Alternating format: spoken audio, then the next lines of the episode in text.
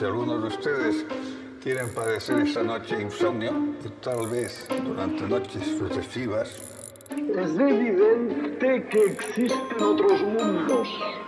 Que no venimos aquí a echar las cartas, ni somos brujos. Discovery's four computers now have primary control of critical vehicle functions.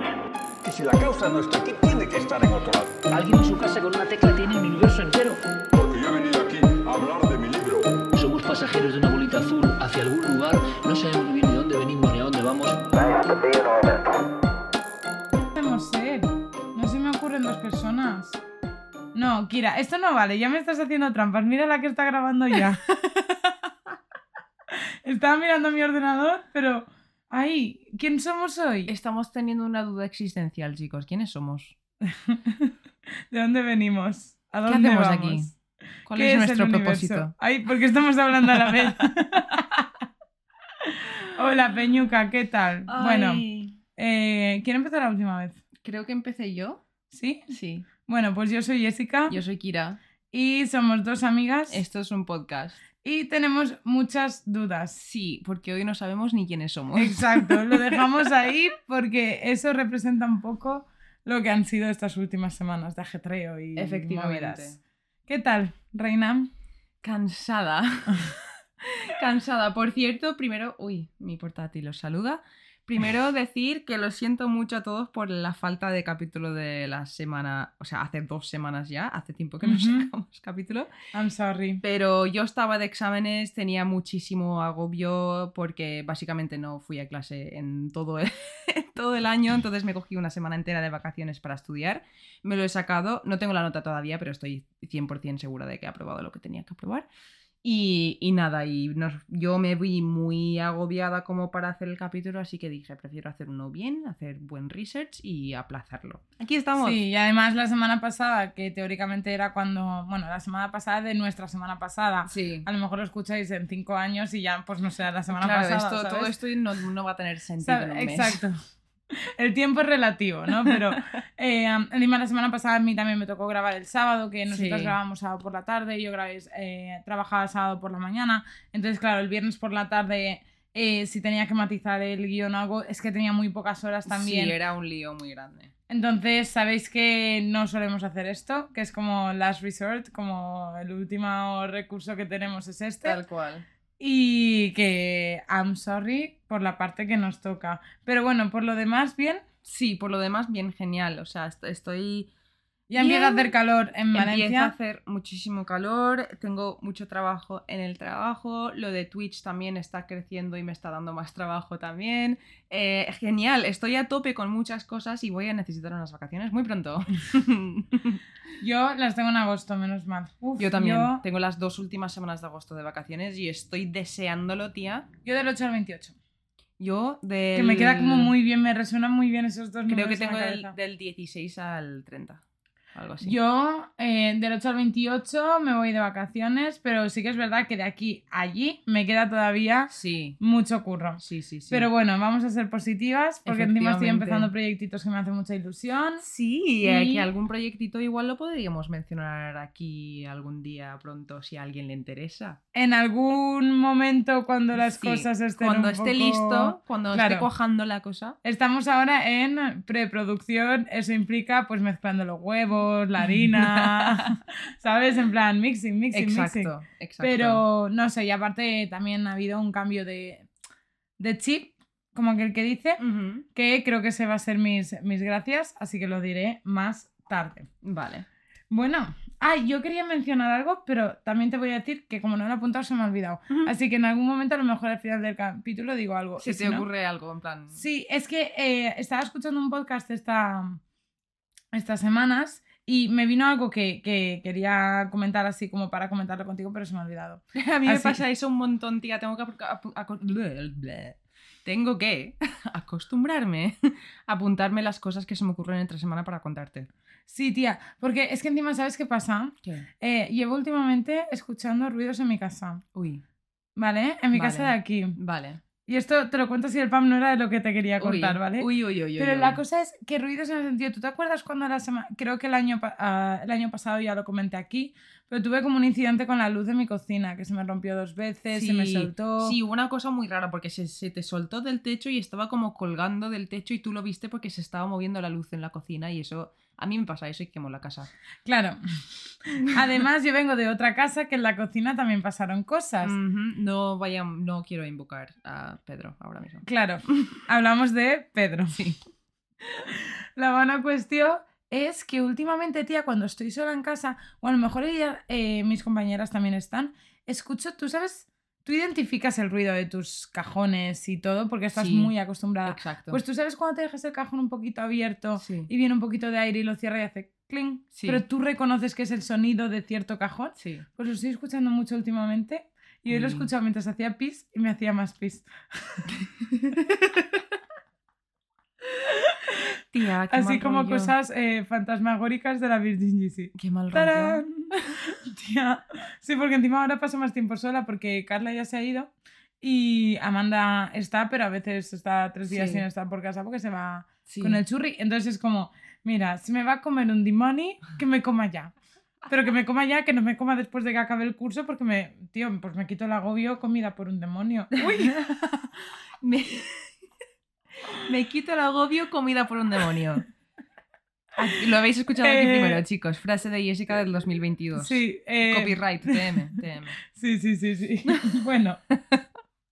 Perdón, estoy un poco, no espesa, pero sí que es verdad que, mm, que como llevo todo el día sola, porque Amanda no está, Claro. claro, me estoy acostumbrando como a hablar con alguien Sí. hoy, ¿vale? Entonces a lo mejor estoy un poco que no me sé expresar muy bien. Bueno, eh, entonces empiezo yo hoy, ¿verdad? Sí. Vale.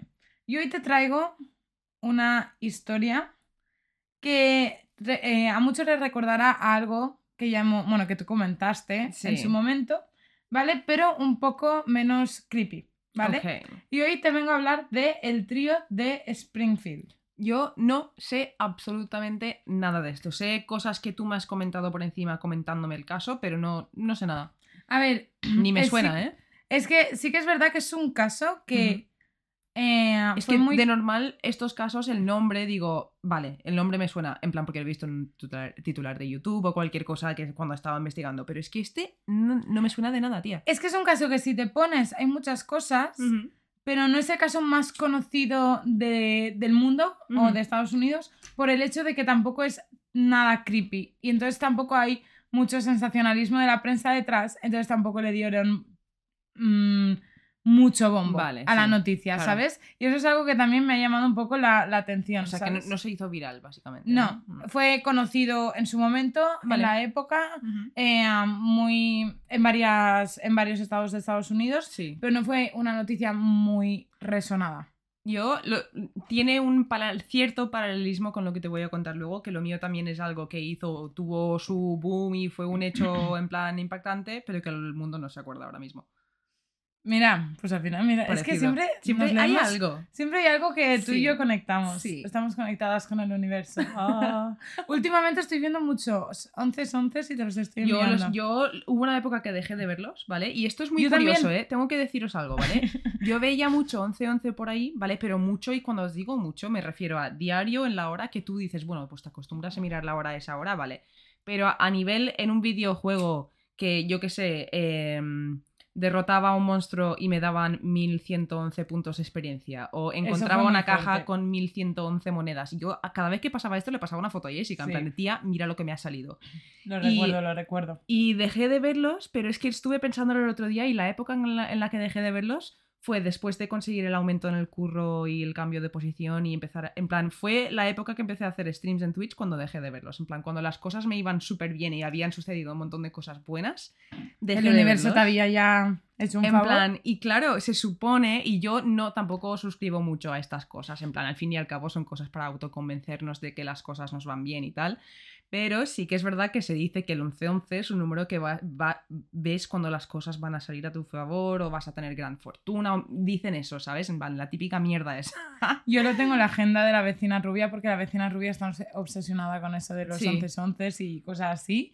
Y de verdad que yo no creí, o sea, no, Sí. Tú sabes cómo soy yo. A pesar de que soy súper... y esto lo he hablado con mucha gente. A pesar de que soy súper filosófica, que me encanta eh, el misterio, buscar la conspiración. Perdón, es que he estornudado muy silenciosamente y sí. he intentado no parar el podcast con el estornudo y aún así Jessica me ha mirado. Es que me ha encantado. Es que ha sido como... Es que a todo el mundo le flip... puedo estornudar silenciosamente. Sí, o sea, ha sido solo como... En plan, dándome hago- la razón con la cabeza. Sí, Yo- en plan, pues eso estornuda así. ¿Sabes por qué? Me tengo un trauma. Porque mi madre estornuda como si no hubiese mañana, ¿vale? Mi madre cuando estornuda es como si Mi no... Es como si fuese el último grito que fuese a hacer en la vida, ¿sabes? En plan, su, el último suspiro. Hace, cuando estornuda hace... ¡Ah! En plan, no hay, no hay ni... ¿Sabes? No, coge ni- aire ni nada, ¿sabes? Le es de la sale nada. del Y alma. me asusta tanto que yo tengo un, un pequeño, no sé, me juzgo con, Con con mis asustarte a ti misma. No, en plan que no quiero asustar a nadie, entonces cuando estornudo, algún día me va a explotar una vena en el cerebro o algo, pero cuando estornudo, me estornudo para adentro. ¡Hala, qué burro ha sido eso! Me va a explotar una vena del Por cerebro. aguantarlo, tía. Sí, sí, sí, sí. No me esperaba yo esta anécdota así del fan de... Es un, es- oye, es sábado. eh, no Así- nos hemos visto en un tiempo. Esto no, eh, primera noticia que tengo, chicos, os enteréis a la vez que yo. Ahora sois todos vestidos de, gira. Bueno, lo que te está diciendo que es a pesar de que yo soy una persona súper filosófica y que me encanta debatir, que me gustan las conspiraciones, a pesar de que obviamente que te gusta una cosa no implica que creas en ella, Mm. sino que te parece interesante como historia, como relato. Efectivamente. La, espiritualidad es algo, y con esto supongo que lo relaciono con mi traumita con la religión, Sí. que es lo que más eh, juzgo. No juzgo en plan de quien cree, Sí, sino lo que más eh, escéptica soy. sí. Por eso cuando todo el tema del 11-11... Sí, porque al ¿Me fin lo y al cabo eso tú? es ot- Sí, claro. Pero O porque sea- yo no dejaba de verlo, tío. Y yo, cuando no dejaba de... Nunca en ningún momento dije en plan de esto es una señal ni nada. Yo simplemente flipaba y subía fotos en plan de tío, que lo he vuelto a ver. En plan, me estoy. ¿Qué coño está pasando? ¿Sabes? En ¿Soy plan, y me sigue flipando cuando lo veo. Es como. ¿Por qué? Es, ¿Por qué me sigues? es un minuto, son 60 segundos. Sí, y es que encima lo veo por la noche también. En plan, veo 23.11 porque tengo el 24 horas en el, en el ordenador y cuando miro son 23.11, que es, son- es la hora de las 11 y 11. En plan, no sé. Pero tampoco creo, no creo que me haya servido ver eso de nada. En plan, ¿sabes lo que te quiero decir? Sí. Pero sí que me parece interesante los pequeños rituales que la gente tiene para, para convencerse de que las cosas o van a ir bien o de, de que es una señal del universo, porque al fin y al cabo es autosugestión. Y si tú eres capaz de decirte a ti mismo que las cosas las vas a hacer bien, Es, las haces bien. En plan, es no sé, positivo. el poder de la mente con estas cosas es muy importante. Y Es por eso Muchas veces el placebo y todo. Exacto, exacto. Entonces, pues eso de que sea una señal del destino diciéndote no sé qué, no lo sé. Pero si tú quieres creer eso y eso a ti te hace ser mejor persona, oye. Teacher, que yo tengo una compañera de trabajo que cierra los ojos y pide un deseo. Yo hacía eso de pequeña. En plan, pero como, exacto, como Yo tenía, lo típico de niña pequeña que cierras Sí. como muy fuerte los Mira, ojos y, y, ¿sabes? yo tenía un ritual cuando jugaba a los bolos en la Wii. este capítulo va a estar lleno de anécdotas extrañas porque no sé qué me pasa hoy, ¿vale? Eh, Ay, jugaba a los bolos en la Wii con mi madre, con mi hermana, ¿vale? Con Amy. Ok. Y eh, una vez, ¿vale? Saqué, en plan, hice un, no sé cómo se dice cuando los tiras todos a la primera. Eh, un pleno. Un pleno, vale. Hice un pleno y ah, eh, lo que pasó fue que hi- hice una broma o algo así, le dije algo a mi hermana sobre su nariz, ¿vale? Porque mi hermana tiene una nariz súper cookie, la tiene súper pequeñita y le dije, qué pequeña tienes la nariz, no sé qué. Hice así con la nariz y luego tiré, ¿vale? Y saqué el pleno. A partir de ahí, cada vez que tiraba, me tocaba la nariz y decía algo de la nariz de mi hermana, en plan como el ritual, en plan como autoconvenciéndome de que De eso que había hecho lo Que yo te hubiese un pleno en los bolos. Exacto, tía. ¿Y sabes lo que pasa? Que me funcionó. Pero no me funcionó porque era eso, me funcionó porque yo estaba poniéndome de pleno en el. De pleno. Estaba poniéndome ente- enteramente en el juego y estaba jugando con ganas y estaba autoconvenciéndome de que era eso. Mm. Pero lo, lo que yo estaba haciendo realmente era tirar de la misma manera que había tirado la primera vez. Claro, por eso, eso, todo el tema de. Que eso también es para hacer un capítulo, ¿eh? El tema de ah, las energías positivas, Sí. lo del Uy, autoconvencimiento, el auto. Eh, no la autosugestión, pero sí el manifestar, el todo esto. Exacto. ¿Hasta qué punto es bueno y hasta Claro, qué punto se vuelve Yo, una. obviamente, eso de manifestar en plan, si lo piensas va a pasar, no, obviamente no es cierto. Yo no puedo manifestar con mi mente algo, pero lo que sí que puedo hacer es manifestar esas buenas energías en mi cabeza y ir a por lo que yo quiero. Exacto. ¿Sabes lo que te quiero decir? En plan, es que no... no y eso es al final un poco la idea que tiene la espiritualidad, lo que pasa que Exacto. se ve, no se vende muchas detrás- veces así. Está como velado por... Se vende a lo, a lo religión. Exacto. En plan, que hay algo, que en este Mm. caso este algo es el universo. Pero porque suena más fácil que sea simplemente religión que Que que te digan tú- realmente que es un trabajo que tienes que hacer tú. Y me parece súper fuerte. Porque en verdad tenemos un poder en la mente Flipante, increíble. tía, flipante. Increíble. Sí, sí, sí, sí. Mira, qué fuerte. Bueno, Bueno, habías empezado tu caso y todo, ¿eh? O sea, esto ya no es la no, intro, lo habías fuerte es que yo estaba pensando, joder, qué corta se nos ha quedado hoy la introducción. Y sabes, si nos hemos liado y bueno, pues ya. Llevamos hemos- 15 minutos. Bueno, pues yo ya lo había introducido, es el trío de Springfield, pero nos hemos quedado ahí. Vale, este es el nombre de uno de los casos sin resolver más extraños de principios de, de los años 90, que tiene eh, a tres mujeres como protagonistas, ¿vale? Como no hay mucho background, porque lo interesante es el caso en sí, Sí. ¿vale? Vamos a empezar casi ya eh, con la presentación de las víctimas, ¿vale? Vale. Estas mujeres eran eh, Susan Streeter. ¿vale? Que la, la conocían como Susie, como mi tía, Susi. ¿vale? Que tengo ahí el AK, Susie. que me recuerda a lo de Hello, my name is Susie. ya ves, con el meme este de TikTok. Exacto. Eh, después está la madre de esta chica, que es. Sherry Levitt, ¿vale? Y Stacy McCall, Vale. ¿vale? Entonces, eh, Stacy y Susan son más o menos de la misma edad. ¿vale? Y después está la madre de ella. Bueno, Vale. pues vamos a empezar hablando de Sherry, de la madre. Vale. Es una mujer que tiene 47 años de edad, ¿vale? Nació el 1 de noviembre de 1944. Ujú. Era una mujer así como más bien pequeña, de 1,52 m, Vale. ¿vale? Y de unos 50 kilos de peso. Esto es importante porque, como hemos dicho, es una desaparición de tres personas. Sí, Y al final eso siempre Sí, involucra sí. una coacción, etc. efectivamente. ¿Vale? Eh, tenía el pelo corto, rubio y ojos marrones. Además, eh, esta mujer era cosmetóloga en un salón de belleza local. ¿vale? Mientras cuidaba de su hija ya que estaba soltera. Vale. ¿vale? Era madre soltera por el momento de los hechos. Poco antes de los hechos, la mujer había adquirido una casa en Missouri, ya que poco antes se había divorciado del padre de Susie, Vale. ¿vale? Y de ahí que estuviese, bueno, como que se estuviese mudando a su nueva casa con la hija. Vale. Según su hijo, ¿vale? Que hablaremos después de él, la idea de Cheryl era vivir temporalmente en la casa, arreglarla, restaurarla y venderla más cara. Vale. ¿vale? Después tenemos a Susie, ¿vale? O Susan Streeter, que tenía 19 años por el momento de los hechos. ¿vale? Y nació el 9 de marzo de 1973, Vale. ¿vale? Eh, en ese momento estaba acabando la secundaria, al igual como eh, Stacy, Sí. ¿vale? Y trabajaba en un cine local. Vale. Era un poco más alta que su madre. Esto es muy Stranger Things todo, Sí, ¿no? O Tía, sea, y encima el, la estética, estaba viendo vídeos, fotos y tal de, de la época y es la época de los 90 que me encanta la ropa. O sea, es que ojalá, a ver, la, la ropa los, y la... los la- vaqueros que me estoy comprando yo últimamente, que estoy- me estoy poniendo, son sacados de esa época y las totalmente, es que me camisas sí. estampadas Sí. ahí con super colores. Sí. O sea, y la, la apariencia de las calles. O sea, me, me chifla, de verdad, me chifla. Bueno, eh, eso. Esta mujer era un poco más alta su- que su madre, un metro sesenta y cinco más o menos, y pesaba unos 46 kilos. Y al igual que su madre, ella quería dedicarse como al mismo mundo y ella iba a estudiar peluquería, Vale. ¿vale? Eh, también era rubia, con ojos eh, marrones, y hay que decir que, como hemos mencionado antes brevemente. Susie no era hija única, tenía un hermano mayor Vale. de nueve años que se llamaba Brad Streeter. ¿Un hermano mayor? Sí. ¿De nueve años? No, de nueve años mayor. ah, vale, perdón, vale, vale. mal. se- me, he rayado, digo. No, ¿cómo? tú corrígeme que te he dicho antes que hoy llevo mucho tiempo sin hablar con alguien y puede ser que no estructure las mejores. Porque yo me entiendo. O sea, que tenía nueve años más, Más que, que ella. Vale, como ¿Vale? yo y mis hermanos nos llevamos entre nueve doce años todos. Pues, bueno, yo me llevo 11 años con mi hermana, que tampoco Sí. me llevo pocos.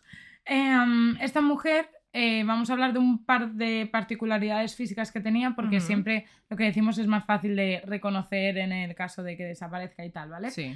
Eh, tenía una cicatriz en el antebrazo superior derecho. También tenía un pequeño lugar, eh, lugar lunar en la esquina izquierda de la boca, Vale. ¿vale? Como si fuera un piercing, Sí. ¿vale? Y también tenía dos pendientes en la oreja izquierda, o sea, los dos con agujero, Vale.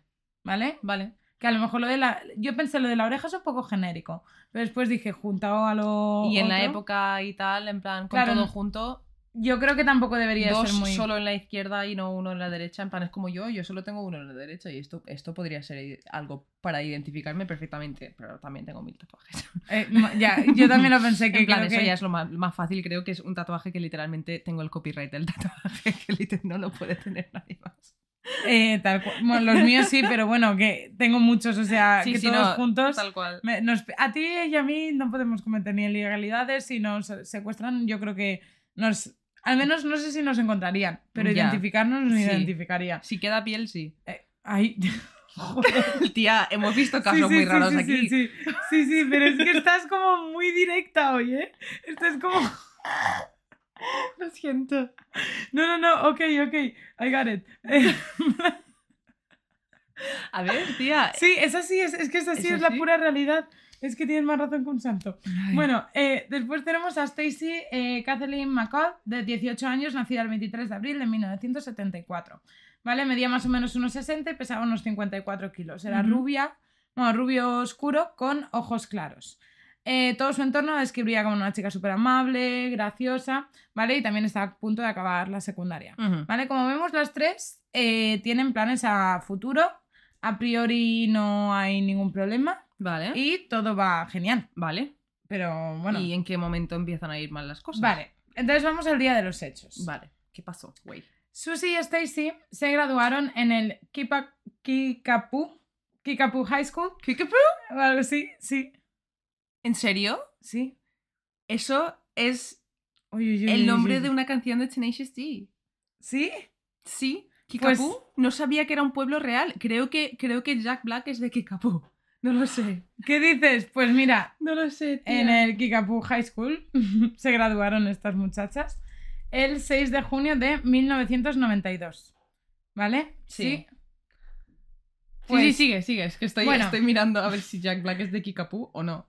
Sí, ¿Sí? creo que sí. Pues mira, el caso es del, mi- del mismo sitio de mm, donde nació Jack Black. Ay, me encanta. Vale, coincidencias de la vida. Tía, tienes una memoria más extraña. No, es que, tía, la canción es flipante. En plan, Ah. a mí me encanta la canción.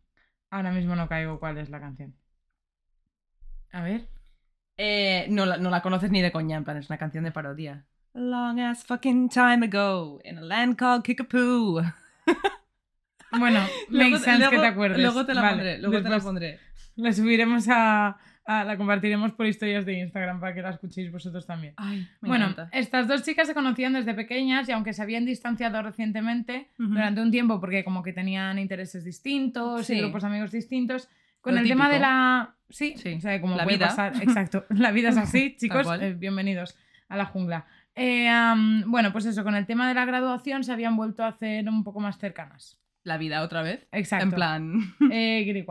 Bueno, la buena cuestión es que el plan del grupo era hacer unas cuantas fiestas el día de la graduación, o sea, ceremonia, fiestas durante el día y aprovechar el verano e ir a un parque acuático. Ah, tía, podríamos ir este verano. Vámonos. Lo he pensado, po- eh, podemos ir al de Cullera o al de Benidorm. Sí, tal cual. Vamos al de Cubillera que lo- tú lo tienes cerca de casa. Claro. Y yo, hace tiempo, hace un montón de años que no Y voy. luego volvemos a tu casa a cenar. Pizzas. No, y vamos a la Beata. Inés. Sí, ay, estamos aquí haciendo planes en medio del podcast, pero te lo digo muy en serio, ¿eh? Sí, sí, sí, sí, sí, me parece es que nos genial. vamos el fin de que viene de concierto. Sí. Ay, es que estamos haciendo planes que no son el podcast. Bueno, sigue. High five. Muy bien. Bueno, Mejor lo eh, hablamos. eso. Total, que entonces después de la ceremonia de graduación la idea era pasar de fiesta en fiesta hasta llegar a casa de su amiga Janelle Kirby, ¿vale? Vale. Para hacer básicamente una fiesta de pijamas. Vale. Sin embargo, al llegar, eh, sus planes cambiaron un poquito, ya que en la fiesta de Janelle había mucha más gente de lo esperado. Ujú, Vale. Típico. No, ¿No? no solo gente de la escuela, sino Sí. familiares de ella que iban a celebrar que se había graduado. Ah, vale, Entonces guay. estaba como toda Sí. la familia, Vale, tal. sí, sí, sí. ¿Y qué pasaba? Que todas las habitaciones, como eran familiares que venían de lejos, estaban Estaban llenos, ocupadas. claro. Y ellas dos di- decidieron, pues sobre las 2 de la mañana, irse a casa de eh, Cheryl y Susie, Vale. ¿vale? Que estaba ubicada en el 1717 de East Delmar Street, Ujú. ¿vale? Y Vale. como digo, para pasar la noche allí. Para contexto, ¿vale? En plan de un poco de contexto cultural aquí también. Me Eso de bien. salir por la noche para irse a casa de alguien a las 2 de la mañana, aquí en España no suena tan raro, ¿vale? eh, no sé si en Sudamérica eso, la cultura de pues un sábado coger e irte a las 2, en plan salir de donde estás a las 2 de la mañana e irte a otro, pero te puedo decir que en Estados Unidos las 2 de la mañana no hay nadie en la calle. En plan, es un momento raro para estar por ahí. Que la gente, quieres decir, que se queda hasta a lo mejor hasta las 6 de la mañana para salir de día. O net, no, la gente necesaria no, en plan, la gente no sale hasta las 6 de la mañana en Estados Unidos. Qué fuerte. Claro, Eso es cultura de aquí. En plan, si tú ya sabes que en Irlanda los pubs eh, abren a las 7 y cierran a las 12. En Alemania cierran a la 1 o a las. Exacto, en plan, entonces ahí la cultura esa de estar todo, en plan, solo por poner un poco de enfoque en lo Sí, me importante parece- me que parece es- bien. que estuvieron por ahí a esas, porque no sé luego lo que me vas a contar, pero esas horas en Estados Unidos no es como aquí en Valencia a las 2 de la mañana Que, giras la esquina y ves un grupo y giras la otra ves otro, en plan que aún así son horas un poco sketchy para estar por ahí, ¿sabes? En plan ir sola o ser mujer también, Sí. pero Pero de normal a la vera, lo gente- es más todavía en Estados Unidos porque no hay esa cultura nocturna. Las dos no es excesivamente tarde, en plan, no es súper tarde, pero la gente no suele estar todavía era algo- a tope a las No de la era algo que había tenido en cuenta a nivel cultural. O sea, sí que era algo que había tenido en cuenta ah, que iban solas por la calle, pero no había tenido en cuenta Claro, de es que, que, yo estaba viendo no era en mi típico cabeza... eh, a esas horas Claro. no haber. O sea, Yo estaba eso. viendo en mi cabeza la imagen de ellas yendo a las 2 de la mañana por la calle, eh, en plan solas, en plan sin nadie por ahí. Pero creo que la gente, por lo menos aquí en España, escuchando esto, piensa que, pues, yo que sé, un día de fiesta a las 2 de la mañana va a estar todo petado como lo es Valencia o Madrid o Barcelona o De cualquier hecho, es que las 2 de la mañana. Y no. Las 2 de la mañana aquí en España es como Y de más en un pronto. pueblo, Kikapú. Es un pueblo, no es una ciudad. O sea, que iban por ahí en un suburbio seguro, en plan... Sí, sí, sí, sí. eh, o sea, es Tal lo que cual. me estoy imaginando, en plan película de miedo total. no, ellas americana. vivían en Springfield. Vale. Pero iban al instituto de. Vale, vale, vale. ¿Vale? Eh, entonces, bueno, pues eso, como podemos entender, ¿vale? El plan de después era eh, coger el coche, irse a media hora a Branson, Missouri, ¿vale? Coger una habitación de hotel, pasar la noche allí y al día siguiente ir al parque de, de atracciones de agua, Guay, ¿vale? Al parque acuático. A la familia no hacía ni puta gracia porque estás de gradación, con el excitement, con toda la emoción. A lo mejor has bebido porque llevas todo el día de fiesta y de Y repente encima esas horas. a esas horas, media hora conduciendo. Bueno, total. Eh, como he dicho, lo bueno es que a la familia le parece bien que se queden esa noche cada una en su casa y se vayan al día siguiente temprano. Guay. Se vuelven a casa y Cheryl está allí tan tranquilamente, ¿vale? Y la buena cuestión es que la última vez que las vieron salir de una fiesta fue en Battlefield a las 2 de la mañana. Así que se estima que llegaron sobre las 2 y media. Ponle que entre que cogen el coche, Sí, aparcan, lo que sea. Vale, la última comunicación que tenemos de Cheryl, que es la madre, es el 6 de junio a las 11 de la noche mientras hablaba con una amiga por teléfono y hacía cosas. Vale, el 6 de junio. Sí, Este capítulo sale el 5. tía, ¿qué dices? Estamos a 4. Oh my god. No Sale lo había. No lo había. Ay, ay, ay, ay, ay, ay, ay, qué miedo. No ha sido Me a acabas de dar un mal rollo que flipas porque todo esto está pasando. En plan, estamos en las fechas. Ay. Ay, ay, ay, ay, ay, ay, que me da Bueno. que bueno. Sí. No, es que tía, Me acabas, me, me han puesto es los que pelos de punta. me, juro. me acordaba la anécdota de un día que estabas viendo una serie y era. Me pasa mucho. Eh, Me pongo a ver una serie de CSI y yo qué sé, puede ser, es el 14 de abril o lo que sea, y estoy viendo la serie y de repente eh, están haciendo un caso del 14 de abril de hace 5 años. Y es como, Pues ahora estamos un poco en ese mood Sí. tuyo. Bueno, eh, a, a ninguna de ellas se le notó extraña ni diferente, todo a priori parecía normal y el plan seguía su curso, pero en vez de pasar la noche fuera, salía a la mañana siguiente temprano. Vale. Según lo encontrado en la casa, ambas chicas llegaron, eh, llegaron bien, sanas y salvas, y a partir de aquí no se sabe lo que pasó, pero lo que sí que se sabe es que esas tres mujeres, ah, sin motivo aparente, desaparecieron, sin Vale. dejar el más mínimo rastro sobre la faz de la Tierra. ¿Vale? Vale. Pero cuando digo sin el más mínimo rastro es sin el más mínimo rastro, tía. Resulta que a la mañana siguiente la amiga que hemos hablado antes, Ujú. Janelle, llama a la casa de Susi aproximadamente a las 7 y media de la mañana. vale. Bueno, hay fuentes que dicen 7 y media, otras a las 9. Sí, Pero bueno, yo voy a quedarme 7 y media porque a las 9 supuestamente ella se acerca. a la casa, Vale. ¿Vale? Empieza a llamarla por el fijo eh, para hablar de los planes que tenían, cuántos días se iban a quedar, a qué hora salían, bla, bla, bla. Pero nadie le cogía el teléfono. vale. Total, que tras varias llamadas la señora dijo, oye, churri, vámonos para allá, coge Sí. el coche y vamos a ver qué coño está pasando. Claro, Ella a priori pensó que estaban tosobas exacto. porque había sido la grabación, ya se habían ido sobre las 2 de la Sí. mañana. Ponte que Hombre, es llegan que a- ¿qué haces llamando a las 7 y media? Yo me cabreo. Llaman a las 7 y media después de haberme ido a casa a las 2, y, 2 de la mañana, ¿qué haces? Con tu Yo- vida. Yo me ¿Qué te enfado. piensas que soy? Yo me enfado. O sea, Yo me cabreo un montón. yo creo que te descuelgo y te digo, mira, no me voy a enfadar ahora porque tengo sueño, pero Yo me cago ni te cojo el todo", teléfono. ¿sabes? En plan, hostia. Bueno, total, que cuando llegan a la casa hay cosas que no cuadran, ¿vale? Mm, ok. Llegan sobre las 9, por eso te digo que me quedo con esa hora. Llegan sobre las 9 de la mañana y ven que los coches de las tres chicas están aparcados. ¿What? O sea, que llegaron. Sí, Vale, o sea, ellas eh, a llegar llegaron, vale. ¿vale? Los tres coches estaban tanto el de la madre como el de la amiga como el de la hija. Sí. Pero, a priori, que parecía todo bien, había algo muy distinto. ¿Qué? Y es que Susi siempre aparcaba en el mismo sitio y de la misma manera. Y el coche no estaba ahí. Pero Vale. bueno, lo dejaron pasar porque a lo mejor podía ser que llegara por la noche. Pero les resultaba extraño porque siempre aparcaban en el mismo Sí, sitio Sí. de la misma manera. Piensa que también es una casa americana de estas que tienen Sí, su que propio tiene- Porsche, exacto, sí, lo que aparcan imaginando. siempre en el mismo sitio porque es su casa. Sí, o sea, un suburbio, como lo que Eh, estábamos contando quilicua. antes. Bueno, eh, además de esto, ¿vale? Cuando empiezan a ver que todo estaba bien, se dirigen hacia el Porsche. Y en el Porsche se encuentran que una de las bombillas de, de estas que están para iluminar el Porsche, Sí, ¿vale? Lo que es la carcasa, sí. lo que es lo que el cristalito que protege la bombilla, estaba rota en el suelo. Vale. Vale. A priori, ellos también dicen, hostia, ¿qué ha pasado? A lo mejor, yo qué sé, una venta de aire o cualquier cosa. Vale, había una escoba por allí y lo barrieron. Vale. Que ya dices, bueno, a lo mejor no deberías de haber Exacto, tocado no nada. toques nada. Pero ellos pensaban que todo pensaban- estaba bien. Exacto, exacto. Entonces no lo hicieron ni, ni, ni a malas, o sea, fue al revés para que nadie se cortase Claro. por la mañana, sí. recién despertados, tal. Vale, una vez entraron en la casa todo estaba normal. Es decir, no había nada desordenado, ni tirado por el suelo, no había signos de violencia. Todo parecía que eh, estaba todo normal, con la excepción de que las chicas no estaban. Vale. Ninguna de las tres. ¿Vale? Las camas sí que daban indicios de que alguien había dormido en ellas. Estaban deshechas. Sí. ¿Vale? O sea, que llegaron y durmieron. sí. O esos son los indicios que hay ahí. O por lo menos no, se hicieron la- no hicieron las cámaras el día de antes. Que esa Mm. sería yo. Eso es lo que yo pensé, pero. Yo la liaría un montón con la policía porque irían a mi casa y dirían, durmió aquí, mira cómo está la cama. Y estaría así desde hace dos meses, en plan. Tal cual. Y yo que tengo mil bolsos dirían, se ha dejado sus cosas y no, lo tengo en otros, ¿sabes? En plan.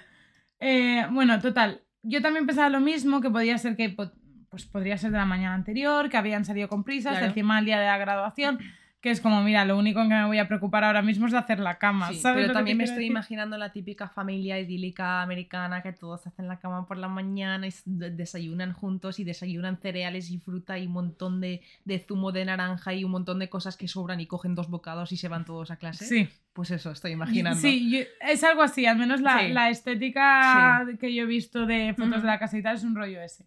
Vale, la cosa extraña es que encontraron todas sus pertenencias personales en la casa. Sus bolsos y todo su contenido como llaves de los coches, Hostia. carteras y algo muy peculiar que le llamó mucho la atención a Janelle, que era el tabaco. Que tanto la madre de Susie como de Cheryl eran Sí. tan adictas que no, se, no salían de casa sin el tabaco. Era como algo que se llevaban Aparte, siempre detrás. En plan, aparte, esto me está pareciendo tan extraño porque si dices que fuera un robo o un asesino, por- en plan, no entiendo el motivo de raptar a estas tres. En plan, a ver, puedo entender motivos más asquerosos de las que estaba pensando Sí. primero, ¿sabes? Pero no han robado dinero, no han robado nada, no lo han dejado todo A las personas. limpio. En plan, Sí, porque es que encima ves las fotos y está todo... sí. O sea, que es que ellos piensan por un momento que, se han ido a se comprar Exacto, o algo así. ¿Sabes? Sí, sí, o sí, han sí, ido a sí, sí. desayunar por ahí. Es que lo ves tan bien todo que no, yo pensaría, uy, ¿dónde están? Están en el jardín, ¿dónde no están ahí? Pues se han, a, se han ido a dar un paseo. En plan. Exacto, pero mm, Sí, sí, sí, sí. Claro, es que después hay cosas muy pequeñas que no encajan, por ejemplo, el Eso tabaco. es, como, es que estoy pensando en, la, en la- el barrio de, mi- de mis abuelos y de mis tías, ¿vale? En plan que todos entran a casa de todos sin decir nada, en plan lo típico, y yo podría ir perfectamente a casa de mi tía por la mañana y ver que no hay nadie en casa y que están los coches y decir, pues están de, de paseo en el campo que está ahí con las vacas. Pues están en casa de la vecina. Exacto, están en casa de la abuela, en plan, porque es un sitio que los suburbios así todo el mundo los conoce. O entonces- incluso ves el tabaco y dices, a lo mejor han cogido el efectivo en Es la que el mano. tabaco es, lo del tabaco a mí sí que me. Sí, en plan, es como si Es tuviera. mi sí, madre. sí.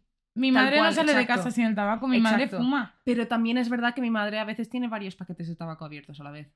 Mi madre no, pero, pero sí que puede ser que a lo mejor le queden cuatro, Claro. se lleva uno para el camino, pero porque va a comprarse más. Entonces, Exacto. Claro, ahí hay cosas que yo podía Claro, relacionar son de... cosas que, como no piensas que va a pasar algo tan fuerte como que se van a desaparecer, las excusas posibles que podrían ser eso son lo primero que te aparece en la cabeza. Despistes, tal cual. En plan, Mm. despistes, se fue, no se ha Claro. acordado, tal. Ujú. La cosa es que la policía, así un poco de, de, mm, de spoiler, la policía después encontraría una tarta de graduación intacta en la nevera, como si fueran a celebrar al día siguiente, Sí. pues estaba intacta. Y se dice que una de las persianas de la casa estaba como doblada, como si Como alguien forzada. hubiese como si alguien hubiese estado mirando a través de la persiana mucho rato. En plan, así, claro, Sí. porque en, Estados Unidos tienen las persianas esas que. que son como son de como- metal filito muy Sí, delgado exacto. y que son como líneas. Exacto, no son como los de aquí que no, no puedes abrirlos, sino que ahí están como solapados, entonces puedes, Exacto. puedes mirar a través. sí. Pues a- a- habían testimonios de policías que decían que habían marcas de que había sido doblado, implica que has estado mucho rato mirando. Sí. Claro, aquí ya me empieza a dar un poco de mal rollo porque es quien ha estado mirando desde dentro de la casa hacia afuera es porque se sentirían vigilados. Es que desde dentro hacia afuera. Me, me han puesto los pelos de punta con eso. Yo pensaba que era de fuera. de No, dentro. de dentro afuera. Bueno, además de todo esto, ¿No ten- ¿Tenían Eh, un gato o algo? muy bien me has quitado la boca. Encontraron al perrito de las mujeres, que me encanta porque se llama Cinnamon. ¡Oh, Cinnamon! ¡Uy! Que es can- Canela. canela. Uy, es como el perrito de, de Animal Crossing. Es que me encanta. Eh, claro, el perro podría haber hecho eso con la ventana. Eso es lo primero que he pensado yo, es un animal. Porque tengo Claro, pero es que el perrito es que hacen. pequeñito. Claro, si eso Es- estaba arriba, por eso he No pensado me en un acuerdo gato. ahora de la raza, pero eh, las fotos que yo vi era como Es un Yorkshire. Por eso yo pensaba en un gato. Porque los gatos se suben a todo y te se puede poner y- ahí. y sobre ¿sabes? todo si un gato Exacto. coge impulso se, se, pone a trepar. Exacto. Y del mismo, solo con un impulso que da un gato ya se dobla. Sí. Porque son. Pesan ya, aunque sean Sí, tres kilos, cual. ya es algo que, que dobla el material, ¿no? Pero no. Tenía un perrito pequeño llamado Cinnamon que eh, parecía estar un poco más alterado de lo normal. Vale. Y aquí es cuando viene algo un poco extraño otra vez. Porque, claro, no sabemos en qué momento estas mujeres desaparecen. Si es a las 3 de la mañana, si es a las 4, si es a las 5, si es a las mismas 2. Exacto. ¿Vale? ¿Por qué? Porque Porque, igual no llevaron ellas sus coches a casa. Por ejemplo. Igual alguien entró a la casa y hizo como si las camas estuviesen deshechas. Alguien muy inteligente, yo qué sé. Exacto. La cosa es que Sherry le daba mucha manía que el perro durmiese en casa, entonces lo. O sea, Lo como por ahí. No, lo metía en el baño. Vale. ¿Y a dónde encontraron el perro? En el baño. En el baño. Pero a la vez es como, podría ser alguien que conozca tan bien la rutina de la casa, Ya, que lo haya puesto a propósito, porque ¿y si han entrado a las 2 de la mañana y el perro todavía estaba por ahí porque ellas estaban por ahí? ya, ¿Sabes? ya. Es que son mm, cosas muy pequeñas. Bueno, la buena cuestión es que esta pareja entra y se, se queda a esperarla. Sí. ¿Vale? Esperan, esperan, esperan y suena el teléfono. Oh. Plot twist. Vale. Sí, Eh, suena el teléfono y Janelle decide cogerlo. sí. No era nadie conocido para ella, Uy, ¿vale? Pero la conversación fue un tanto turbia Vale. y fue descrita como grotesca y demasiado gráfica, ¿cómo? ¿Vale? Con muchas cosas sexuales que hicieron que Janelle se sintiese incómoda y colgara. Vale. ¿Y qué pasó? Que volvieron a llamar. Eh, Volvió a escuchar cosas del estilo y colgó. Vale. Bueno, aquí puede ser o una broma de un colega, de lo que sea, ya, pero pero son yo las ahí, 9 de la en mañana. ese momento, con todo lo que está pasando, me empiezo a sentir muy en plan, hostia, ¿qué está pasando aquí? Algo muy raro. Sí, ¿Sabes? Porque o es un amigo o es alguien de relacionado con la desaparición sí. que sabe que hay Alguien- alguien en la casa en ese momento. Y encima que sabe el número de teléfono de la casa. Porque no es como ahora que tú puedes, en plan. no, o sea, es algo muy raro. Pero es que encima tienes que saber que alguien está en la casa. Porque imagínate que han desaparecido a las 6. Tú tienes que estar mirando, porque es en el, en 92. Oh, tía, me estoy. Alguien está vigilando esa casa, ¿eh? Eh, Y es por eso estaba mirando desde, desde dentro hacia. Total. Igual llegaron a las 2 de la mañana y lo vieron dentro, lo vieron en plan en- intentando entrar a la casa porque no estaban o algo así y, y pasó lo que pasó. Sí, cuanto más te- teorías, mejor, Tía, porque vamos. Es- escúchame, me estoy encontrando. Mira, mira cómo tengo, tengo la piel de gallina. Es que es un caso un poco turbio, lo siento. Bueno, mientras tanto, Janice, la madre de, de Stacy, llevaba todo el día sin saber nada de su hija, pero en ese momento era normal porque no tenían móviles. Ujú. No, la comunicación no era ahora como, ostras, mi hija lleva tres horas sin decirme nada, estará Claro, bien. No, claro. en ese momento No, se eso, comunicaban con, con fijos y no era tan, tan raro. Bueno, volviendo a la pareja, al ver que no llegaban, eh, se fueron, básicamente. Y Janice, ¿vale? Se acercó a las 7 de la tarde a la casa porque llevaba como dos horas llamando y nadie le cogía el teléfono. Sí. Y cuando llegó, vio la puerta abierta, que puede ser que Janelle y el lo que sea hubiesen dejado abierta, pero bueno, Pero ya no. se encontró la puerta abierta y además encontró la televisión encendida. O sea que, espérate, si habían ido ellos de casa, ella estaba llamando, nadie le cogía y cuando llegó, obviamente alguien más había entrado a la casa y había estado ahí dentro viendo la tele. No sé quién. Tía, Pero- me estoy encontrando mal, ¿eh? No sé por qué me está afectando tanto este caso. Tía, la tele no estaba en canal. ¿Tú sabes el ruido? ¡Ah! No, como la película de The Ring. No, tía. ¿Tú sabes lo Mm, del ruido? sí. Es que, pues así estaba la tele. Me está dando un mal rollo que te cagas. O sea, antes me has dicho, este, esto no tiene mucha sangre, pero tía, tiene un mal rollo que Sí, flipas. es que no, no hay sangre, no hay nada. O sea, es la escena. ¿Vale? sí. Bueno, los Tengo bolsos de lágrimas las en los chicas ojos. se encontraban en el suelo del salón. ¿Vale? Y la ropa de su propia hija se encontraba doblada cuidadosamente en una esquina del sofá y era la ropa que ella llevaba la noche anterior. Vaya tela. Además, también encontró el tabaco de las chicas y decidió denunciar a la policía la desaparición de las tres Sí. mujeres. Mientras revisaba la casa, encontró un mensaje extraño en el contestador que sin querer borró. Gilipollas. También quiero pensar que es en el 92, no, Sí. no es la misma facilidad que tú tienes con teléfonos. Sí. Mm, a ver, te entiendo. O sea, sí, sí, sí, sí, pero joder, tío. Pero claro, ya es No toques Como- nada. como Si lo de la- barrer los si ya has cristales. llamado a la policía para que vengan a mirarlo, no toques nada. Sobras en ese momento. Espérate. Perdón. De hecho, la policía pensó que este mensaje podría haber sido importante, pero claro, nunca lo sabremos claro. porque se borró. Y Claro. encima, volvemos a lo mismo, muy antiguo, entonces no se puede recuperar. Claro. Ahora estoy segura que aunque yo pensaba, seguro Se que ahora borramos, se podría de- Se recuperar. podría, sí. Aunque sea lo- lo- como la, tra- Sí. la transcripción o, o cualquier cosa. Sí. Bueno, total, que antes de que la policía.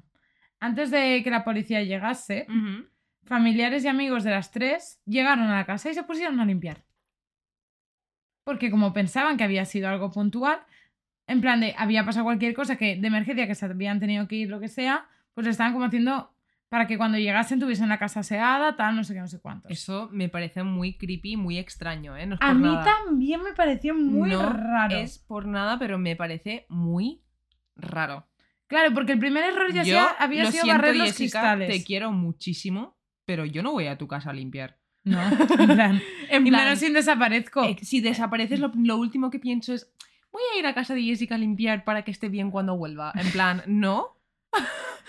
Los, en plan, no. Es que no entiendo por qué se le ocurre eso a alguien que, o sea, me parece de sospechar, sinceramente. Y todos. Y encima todos juntos, en plan de. Y se me imagino que se interrogarían a todos y todos dirían lo mismo, ¿no?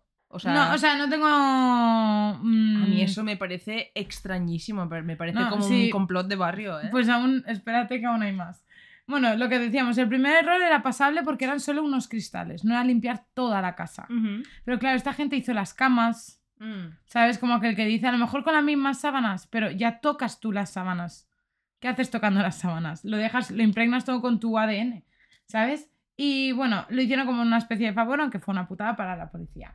Nos metemos en la investigación, ¿vale? La policía al llegar no se puso a recoger testimonios ni pruebas, sino que le dijeron a la madre Stacy que se fuese a comisaría el día siguiente. Stacy's mom's got it going on. Perdón, es una Es una- un temazo. ¡Me mío! Stacy's mom's got it going on. Sí, sí, sí. Flipanding. Bueno, que yo digo, que para qué vas, para esto, policía, en plan, loco. Bueno, Aunque sí que hay fuentes que afirman que la policía le dijo a la madre de Stacy que buscase los registros dentales de su hija, dando a entender que probablemente la encontrarían muerta, ya que es lo que se utiliza a la hora de, de identificar cadáveres. Vale. Que también digo, loco, acabas de llegar, acaba de pasar, no, de- no le das ni a chance de pensar que... Exacto, en plan, no, ni, ni siquiera habéis hecho búsqueda. Tal Por cierto, Stacy's mom salió antes que la madre de José. ¿Eh? Y es del Yo mismo te digo, estilo. es claro, la madre de José me tiene loca, me tiene loco, pues Stacy's mom has got it going on. En plan, es, el- es la misma No canción. la había... No la había... Trata exactamente lo mismo. Vale, después las quiero escuchar en línea. en plan, eso La de Stacy's mom te la tengo que enseñar. Buena canción, recuérdamelo. Vale. Bueno, total, que al no tener tantos indicios en la escena se dedicaron a poner carteles con las fotos de las chicas a la espera de testigos que hubiesen podido verlas, ¿vale? A pesar de que al principio no encontraron mucho, poco a poco los, los testigos se iban acercando, ¿vale? Uno de los más conocidos es el de una camarera del restaurante favorito de Susie y Cheryl llamado George Breakfast. Me, encan- me enca- me- me queda como súper directo. Breakfast, me encanta. ¿Vale? Esta camarera dijo que estas mujeres habían eh, estado ahí, ¿vale? A la una de desde la una de la mañana a las 3 de la mañana. Vale, ¿tres? Sí. Vale. Aunque nadie más dijo haberlas visto. Es que claro, si se fueron de ahí, ¿cómo van a estar a la una? Claro. En plan, no entiendo yo el tiempo de cómo van a estar ahí si se fueron de donde estaban antes a las dos. A lo mejor es que se fueron un poco antes de las dos y lo redondearon en las dos, entonces llegaron allí y era una una. Puede, Es- no sé, claro, que porque tú no, igual, como no lo ves como un, importan- eh, un hecho importante en el Claro. momento, no te acuerdas de la hora exacta. Exacto. Lo ves como, ¿a qué hora se fue Kira? Sobre las 11, 12 más o menos. Joder, pues de las 11 a las 12 de una hora, Claro. ¿sabes? Pero yo qué sé, porque Claro, es sí, cuando sí, sí, Kira sí. se va. ¿Sabes lo que te quiero decir? Y como es el lugar favorito de, de- de las dos mujeres, claro, puede ser que una que las camareras ya las conozcan por ser clientas habituales, ¿vale? Claro. Además, se consideró por eso un testimonio fiable el Claro, de y esta además, camarera. Ir a esas horas cuando hay poca gente. Es más fácil de que te recuerden, ¿no? Bueno, total, que durante la investigación descubrieron que uno de los vecinos estaba coleccionando recortes de revistas que hablaban de la desaparición de las chicas y los guardaba en una cajita pequeña de madera junto a algunas joyas. What the fuck? ¿Vale? Estas, estas joyas no fueron investigadas por dos motivos. Una, porque ya estaban muy viejas, entonces daba indicios de que no fueran de ellas, Sí. ¿vale? Y además sus propias joyas se encontraron en la casa. Entonces, podría ser que hubiese juntado esas... que hubiese... Era creepy, sí. Ya, pero si es Pero- una persona tan inteligente como para saberse la rutina de las chicas, meter el perro dentro del baño, deshacer las camas y todo este rollo, igual es una persona también tan inteligente como para decir, pues voy a ensuciar un poco estas joyas y hacer que parezcan viejas por si me encuentran esto, decir que simplemente me, me interesa el caso y que esto es mío. Ay, tía, Si pues ya lo nos dejaron ahí. metiendo niveles de, de que, ¿sabes? Pues lo dejaron plan, ahí, no lo investigaron más. Bueno, total, eh, con pocas pruebas o ninguna, los investigadores decidieron eh, darle dos vueltas al pasado de las chicas y llegaron a el hermano. Vamos a hablar del hermano, porque además es una joya. Vale. Vale, eh, es Brad Streeted, el hijo de Sherry y hermano que era nueve años mayor de- eh, que Susie. ¿Vale? Y bueno, investigando, investigando, se dieron cuenta de que en el pasado habían vivido un par de situaciones muy complicadas con Brad, ¿vale? A Vale. principios de los 80, Cheryl tiró a Brad de su casa, ya que era un bebedor de alcohol compulsivo, Mm, y ella le dijo que bajo su techo sus normas y que el alcohol no. Total, que aquel se enfadó y se fue. sí. Vale. Se fue durante 10 años, Vale. ¿vale? Y en 1991 El año antes de todo esto. reapareció en Springfield debido a la ruptura con su novia. Vale. ¿Vale? Eh, decidieron hacer las paces y Brad y la hermana se fueron a vivir juntos como para recuperar el tiempo perdido. Vale. Pero ¿qué pasó? Que ah, Brad no se acostumbró a su vida de soltero y de sobrio, cayó en el alcohol y tuvieron una bronca tan fuerte que llegó a la agresión física. Mm, ¿Vale? vale. Eh, por lo que tengo entendido, como por ambas partes, pero también Sí. we know the difference, pero bueno, Mm. sabemos, eh, podemos imaginar la situación, Sí. ¿no? Total, que Brad fue el primer sospechoso de la desaparición de las chicas debido a este pasado, ¿vale? A este background, pero fue descartado enseguida ya que para la policía no tenía nada que ver con el hecho en sí. Bueno, es que parece que a priori no tiene nada que ver con nada, porque vamos. Ya. Es que es muy raro todo. Tirando más del hilo, Sí. encontraron algo extraño en, el, en la figura del exnovio de Susie. Vale. ¿vale? Que se llama Dustin Reckler y su amigo Michael Clay. Durante la relación de estas dos personas, eh, am- ambos dos fueron acusados de entrar a mausoleos, que para quien no sepa lo que es un mausoleo, es la casita de los cementerios que va a, A las guardan tumbas, sí. varias tumbas, de cuando, sobre todo cuando son familiares y tal. Sí. ¿Vale? Para robar todo lo que podían, dientes de oro, joyas y tal, Sí, y lo vendían. mucha gente dejaban cosas dentro. Eh, quiricua. Bueno, pues una vez Susan se enteró de esto, lo rompió con él porque. Sí. Hola, what the fuck, ¿qué coño haces, sabes? Tal cual. Bueno, y se supone que hay informes que describen una mm, conversación entre estos dos señores que dicen que ojalá las tres se mueran, Mm, vale. ¿vale? La cosa es que, bueno, eso son cosas que puedes decir en caliente, porque todos somos humanos y todos somos buenos y todos somos malos y se te puede ir la boca. Y dos, también puede ser las voces, que ya sabemos que aquí el gossip Es un pueblo. Claro, es un pueblo y Claro. cualquiera puede inventar y si estos dos no están para Exacto. negarlo, Exacto. eso se queda como verdad, ¿no? Total, que a pesar de que dijeron que tenían cortada toda la noche, no se pudo confirmar al 100%. Vale. Sin embargo, como no tenían pruebas directas de que los acusasen, no se podía hacer nada. Así que todavía se les considera como sospechosos, pero no se sabe más allá porque no hay pruebas. Vale. Porque recordemos que limpiaron toda la puta casa. Tal cual. Vale. Eh, cuantos más testigos intervienen en el caso, más raro se vuelve. Vale. En las primeras horas de la desaparición, aproximadamente sobre las 6 de la mañana, había una mujer que estaba sentada en la entrada de su casa cuando ve una camioneta, ¿vale? Eh, que tenía un tono verdoso plateado, de este verde brillante, Sí. ¿vale? A final, eh, que era de finales de los 60, principios de los 70. Vale. Vale, una furgoneta como muy distintiva. De hecho, si te Sí. enseñas una foto, es como las de ah, Shaggy y Scooby. Vale, sí. en plan, ese tipo de furgoneta así Sí, hippie sí. de los 60-70, Sí, ¿vale? ujú. La mujer no le sonaba el coche, es decir, no le resultaba familiar de ninguno de los vecinos. Eso la gente que vive en un pueblo lo sabe. En plan, reconoces los coches y reconoces Sí, los coches yo extraños. reconozco hasta las matrículas Exacto. del coche de. Antonia y de todo. Bueno, pues total, que la mujer reconoce que dentro del coche hay una mujer que parece angustiada. Vale. ¿Vale? Y también eh, afirma que escuchó una voz masculina que no supo identificar que le decía retroceda lentamente y no haga nada estúpido. No a ella, sino Sí. que escuchó esa voz de un hombre. Sí. ¿Vale? Probablemente que la furgoneta paró. Justo en ese momento a lo mejor salió a tirar la basura Claro. o cualquier cosa y le dijo eso. Claro. Vale, la cosa es que lamentablemente no dijo esto de primeras a la policía ya que ella, o sea, la mujer, la vecina declaró que no sabía nada de la desaparición hasta que lo vio en las noticias. Hostia. En plan, no lo pudo decir en el momento de, ah, está pasando esto, porque tampoco sabía lo que Claro. estaba, Sí, sí, sí. ¿sabes? sí, sí. Y probablemente podía ser ella de estar cansada, era las 6 de la mañana, tal. Vale. Total, que una vez se enteró en las noticias, lo denunció. Y pudo confirmar, Ujú. o ella confirma, que la mujer era Susie. Hostia. Vale. ¿Vale? La policía pensó que este testimonio era bastante creíble y decidió comprar la furgoneta más parecida que encontró, la pintó, le puso carteles de las chicas y Sí. la dejó como...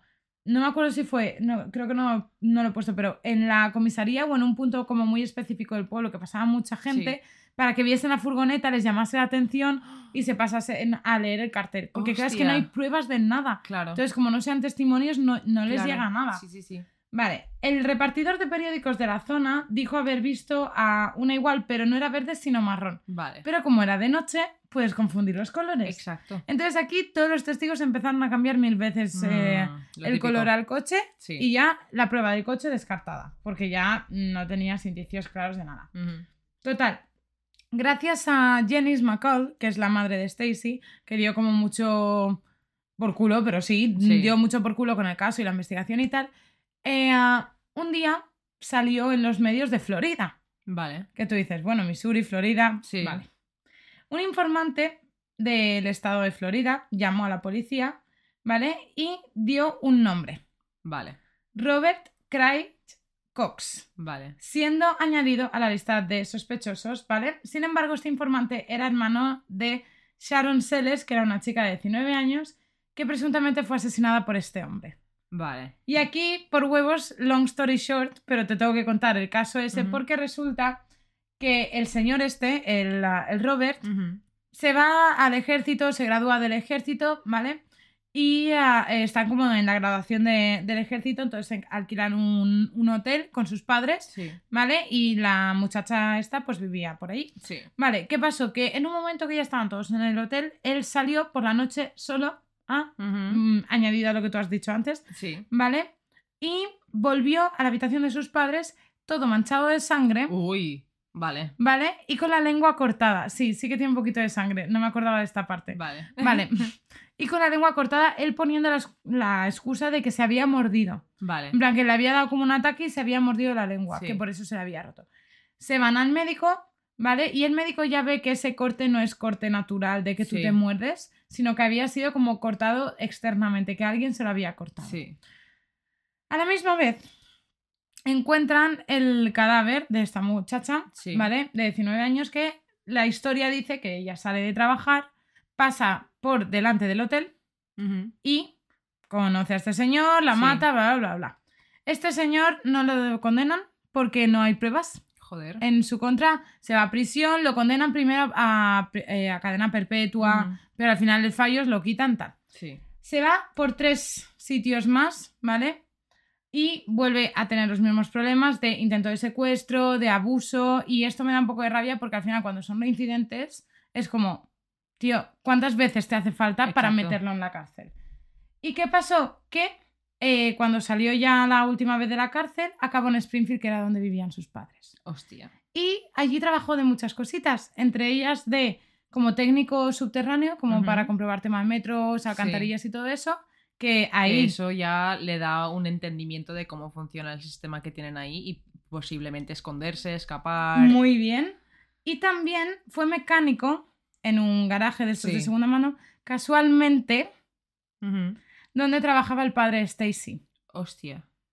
¿Vale? Sí. Entonces, ¿qué pasa? Que podría haber sido que Stacy un día va allí, por lo que sea, a ver a su padre. Sí. Él se encapricha porque no está bien de la cabeza, Sí. porque ha hecho más cosas. Pero lo que yo no. Lo que a mí no me cuadra con este tío, ¿vale? Es que todo lo que me has dicho de las cosas que le han pillado haciendo antes, es que le han pillado. Y han ha sido muy tonto. Y esto es muy limpio. Y de alguien muy inteligente. En plan, no me, no me cuadra este tío, pero me parece interesante todo. Pero a la vez es como que viene de Florida tal y acaba en Springfield, encima Sí. es o sea, trabaja Sí. con un familiar. Bueno, de hecho, lo que se dice es que se pudiese haber obsesionado de ella, tal, ¿vale? Y que al final, pues, mira, Mm. las otras dos cayeran si la, en la cuestión es mejorar en todo. Si sigues haciendo algo suficientemente veces, en algún momento vas a mejorar. Y la cosa es que tenía coartada de su novia, Mm. que al día siguiente iban a ir a misa, que no habían hecho planes, tal, no sé qué, no sé cuántos, pero en 1995 Robert fue arrestado en Texas por haber apuntado con un arma a una niña de 12 años, Uy. ¿vale? Y eh, está cul- Es que no es muy inteligente el hombre. O sea, es cumpliendo que- cadena perpetua. Vale, Por yo eso. no creo que lo haya hecho. Si Bueno. hubiesen encontrado los cadáveres, hubiesen, algo hubiese pasado. La exnovia Sí. dijo, cuando lo metieron en la cárcel ya, porque era cadena perpetua ya con todas las cosas, ¿vale? Dijo que ella había mentido porque había sido amenazada por él, porque ella no había estado esa noche con él, Mm. y no hay paradero de dónde estuvo él esa noche. ¿Han mirado el subterráneo? En plan, ¿han mirado todos los, lados, todos los sitios bajo de tierra para ver si están ahí? En una entrevista que hizo con la policía, Robert Sí. dijo que lo siguiente, sé que las tres mujeres están muertas y la persona que cometió el crimen tiene experiencia y están enterradas cerca de Springfield. O sea, Vale. en el subterráneo no están. O sea, al menos por lo que dice. ¿Qué puede ser? Delirios de grandeza, quiero que me hagan casito. Estaba pensando porque muchos, en plan, muchos psicópatas y mucha gente que es así, luego cuando les pillan suelen decir que han hecho crímenes que no han hecho simplemente por recibir más atención y más entrevistas y ver a gente y tal. Sí, sí, sí. Claro, entonces tampoco se tomó muy en serio porque el sitio donde podrían haber sido enterradas era el parking de un hospital. Y era más la putada que hacían levantando todo el suelo. Esto me lo has contado, ahora me suena, porque esto, esto, este detalle me lo has contado. Que no pueden levantar, en plan que se piensa, está, Que todo el mundo está ahí. casi tiene seguro que están ahí, pero que no pueden levantarlo. No pueden levantarlo. De hecho, Mm. apareció. Apareció un medium de una de periodista. Sí, Mira. Y esto es el caso. Sí. Ya no hay nada más. vale. ¿Vale? Hay random facts como, Sí. pues, por ejemplo, un, hay un señor supuesto experto que dice que los cuerpos se, enter- eh, se encuentran aquí abajo, ¿vale? En 2010 una reportera pagó de su propio bolsillo a un ingeniero mecánico que tenía una especie de radar para escanear cosas debajo del suelo. Uy, Y dijo que mientras escaneaba el suelo encontró tres anomalías debajo del hormigón que coincidían con anomalías que él había encontrado en cementerios. Entonces, aunque él no podía afirmar que eso eran cuerpos, era lo mismo que había encontrado en otros es una sitios que sí que hay muy grande también que sean tres. Pero al tiempo Sí. salió a la luz que este ingeniero realmente era un investigador privado que se proclamaba psíquico, lo cual es ¿Cómo? otra razón por la cual la policía no se lo cree. Vamos a ver, ¿qué os pasa, chicos? Y también hay mucho debate con el tema de la hora, en qué momento desaparecieron, si habían Sí. sido más personas, pero es que no hay nada. Entonces podemos estar aquí debatiendo y teorizando, Sí, sí, sí. pero no hay nada. La teoría más fuerte es que ha sido todo planeado o en parte gran, o, o- o gran parte del plan, porque es lo que dices tú, no puede haber salido tan Es perfecto. muy limpio todo. ¿Pero qué? ¿Es un grupo o una persona? Porque si es un grupo, en tantos años nadie ha dicho A ver, nada. a mí lo que yo lo que estoy pensando basándome y hasta aquí ya no hay más. basándome en el cristal roto que encontraron en la entrada de la casa, o sea, en la parte de fuera de la casa del- de la lámpara esta, y basándome también en el hecho de que el coche de Susi estaba en un sitio de donde siempre aparcaba, porque yo sé que la gente que le tiene amor a sus coches y donde aparca, Que ya es Estados Unidos. aparte, la gente que tiene su sitio de aparcamiento Claro. lo tiene, en plan, lo lucha por, a muerte por ello, ¿sabes? Y es se- que encima es entonces, el a mí, Porsche. lo que me está haciendo pensar esto es que llegaron a casa, vieron a alguien fuera de casa, tuvieron alguna, en plan, y claro, Susi aparcó enseguida donde pudo aparcar porque llegó a casa y vio algo, vieron algo, igual bajaron del coche, tuvieron algún tipo de pelea con esta persona, se rompió lo del cristal, pudieron meterse dentro de casa.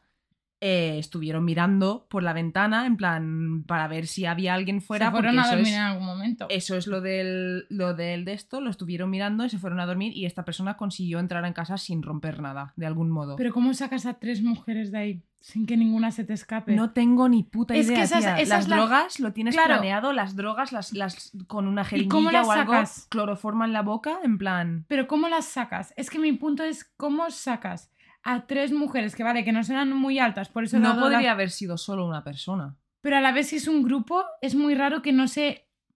A nadie se le haya ido de la lengua. Ya.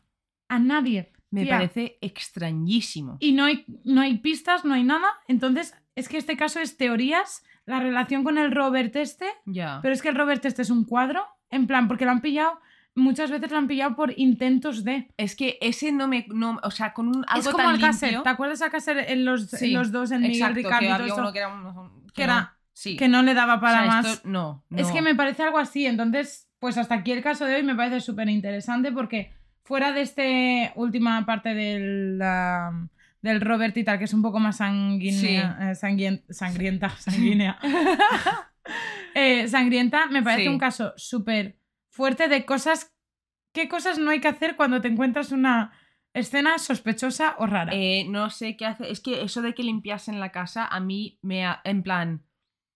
Tía. No sé. ¿Hicieron algo ellos? Y conduci- condujeron todos los coches a casa y dejaron el coche de Susi en un sitio que no tocaba. Y, y- y fueron todos los vecinos también y, ¿Y ningún fueron todos juntos? A ver, tía, todos hemos visto mujeres desesperadas. Yo no. ¿No? Bueno, pues. Mm. los crímenes se pueden. O sea, no, yo, yo lo veo, ¿eh? No, pero he visto pequeñas mentirosas que es, que lo que, no veo, lo que no veo ahí es el motivo. Estoy ¿Cuál pensando es? como policía. Claro, ¿cuál es el motivo? ¿Cuál es el, el punto que dices, voy a hacer esto? Porque, No lo claro, sé. lo del exnovio me cuadra porque ella iba a testificar en su contra.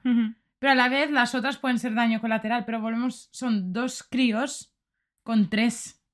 Ya. O llevan armas, pero llevas armas... No, No. hay sangre, no hay signos de nada, pero claro, ¿hasta qué punto la familia limpió la casa también? ¿Qué vieron? ¿Qué limpiaron? ¿Qué, qué- qué- a a priori qué- todos describían la casa como normal.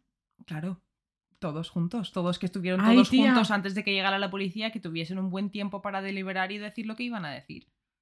Ay, ¿Sabes tía. lo que te quiero decir? En plan, a mí me está Yo no lo había pensado así. Yo no... Yo... massive vibes de eso, te lo juro. En plan, mm, no sé, me parece extraño. Me parece. No lo había pensado yo de esa parte.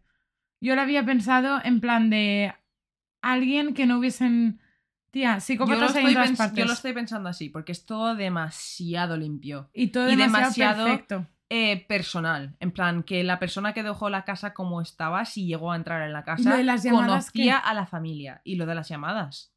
Lo de las llamadas me parece... Lo de las llamadas, un tío, en plan, no lo, no lo tienen grabado, pero es un tío poniendo una voz. Igual es un vecino que dijeron, vamos a llamar para despistar o algo Es así. que claro, ahí tienes que tener controladas las ventanas. Eso, yo ahí fue en el momento que me planteé que hubiese sido un vecino.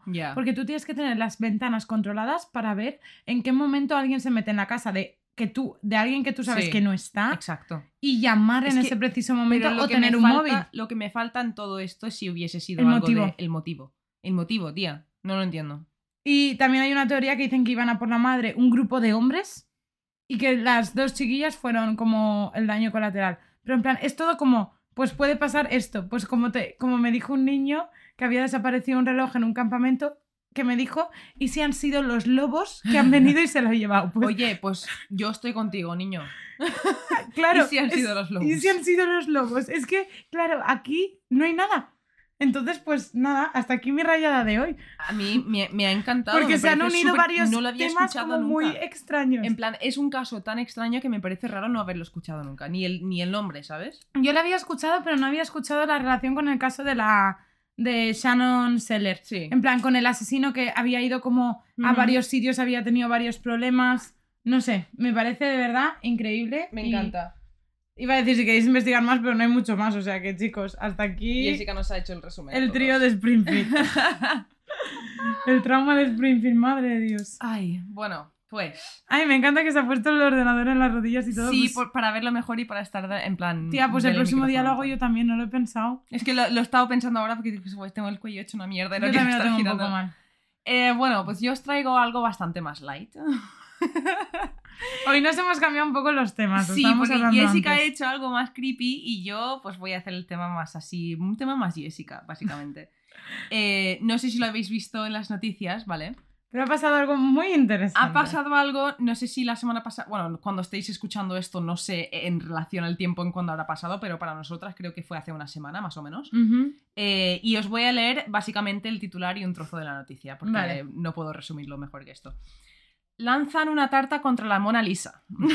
Chan, chan, chan. Un turista del Louvre lanza una tarta contra el famoso cuadro de Leonardo da Vinci, que quedó protegido por el cristal de seguridad, o sea que no le pasó nada, chicos. Eh, vale.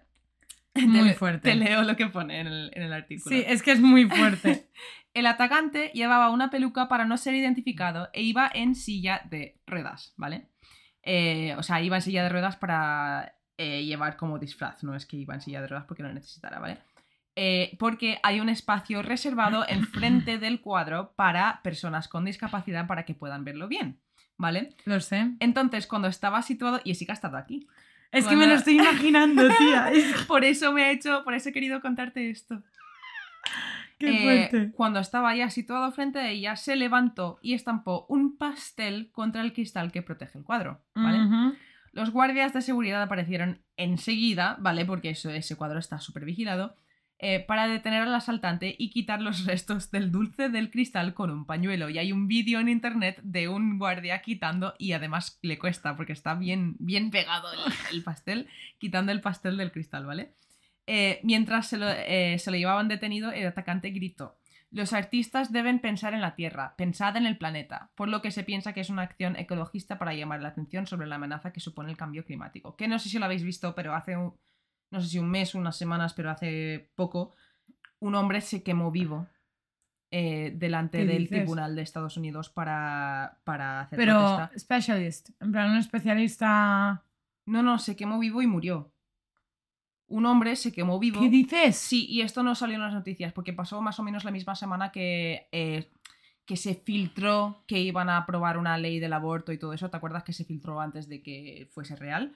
Pues pasó la misma semana esa y no salió en ningún medio, no salió en las noticias. Yo lo vi en Twitter eh, y básicamente era una acción contra el, el- la amenaza del, del cambio climático que nadie está prestando atención. Y además era un, eh, un científico, en plan, pero... Hostias. Sí. Sí, pero bueno, siguiendo. claro, ¿vale? por eso te pregunto si era especialista, porque hay especialistas de... Exacto. No, no, no, se murió. Joder. No me esperaba este plot twist. Eh, Dios. sí. Joder. Ya, tío, es que no lo tengo apuntado aquí, pero me ha venido a la cabeza ahora cuando estaba contando esto. La cuestión es que Mona Lisa, vale. mm, ¿Por qué es tan especial? ¿Por qué? Porque todos podemos estar de acuerdo que el- la Mona Lisa es el cuadro más famoso del mundo. Y punto. Sí, En plan, de hay eso- cuadros muy famosos y muy conocidos, los girasoles, el grito, todo esto, pero la Mona Lisa es el cuadro más parodiado, más replicado del mundo. Teacher, tengo una pregunta para ti antes de que te metas de lleno en la Mona Lisa. Dime, ¿Qué te parece el hecho en sí? ¿el hecho de que de la tarta? La situación, sí, teniendo en cuenta que es el cuadro más famoso del mundo, etc. Yo le aplaudo. Mm, yo quiero pensar que sé, porque he visto un podcast que estaban comentando esta noticia y he visto como tres puntos de vista distintos, ¿no? Y creo que era un señor que lo tenía todo preparado Sí, sí, sí, eso en el, sentido, en el sentido de que sabía que estaba protegido y que no lo iba a dañar. Exacto. Porque si no, Claro que sí, todo el mundo Claro, sabe que está protegido. si, ah, si va así el asunto de, mira, sabe que está protegido Sí. tal y lo hace como para llamar la atención, me Sí. parece guay. Pero si lo hace por dañar, eso no me parece tan bien. Porque considero, o sea, no sé hasta qué punto, es algo como muy extraño. ¿Sabes porque cuánto es- dinero vale esa- ese cuadro? Vale, Vale. mucho, muchísimo dinero. ¿Sabes cuánta gente hay muriéndose de hambre en el mundo? Muchísimo que podría Pues ya solucionar. está. A mí esta, o sea, a mí eso, a mí los cuadros me sudan el coño, porque la historia, el pasado es pasado y sí, hay que conservarlo, hay que respetarlo, pero estamos en el presente y hay gente muriéndose. Sí, O sea, yo no, no Pero- puedo defenderlo de otra manera. pero yo considero, porque mm, paré a pensar, sé que es una- una- otro ejemplo, entonces a- a- quiero réplica, ¿vale? Pero, por ejemplo, cuando en guerras, en la propia cristiani eh, el propio cristianismo, antes hablando que yo soy un poco hater, Sí. ¿vale? Pero el propio cristianismo destruyó la biblioteca de Alejandría, que era como... Sí. A mí eso me parece horrible, pero no es lo mismo destruir la biblioteca de Alejandría que ir a un museo que está templo. cobrando muchísimo dinero a la gente para entrar a ver obras cuando ese mismo museo, en ese mismo país y esa misma ciudad tiene a gente muriéndose de hambre en las calles. No es lo mismo.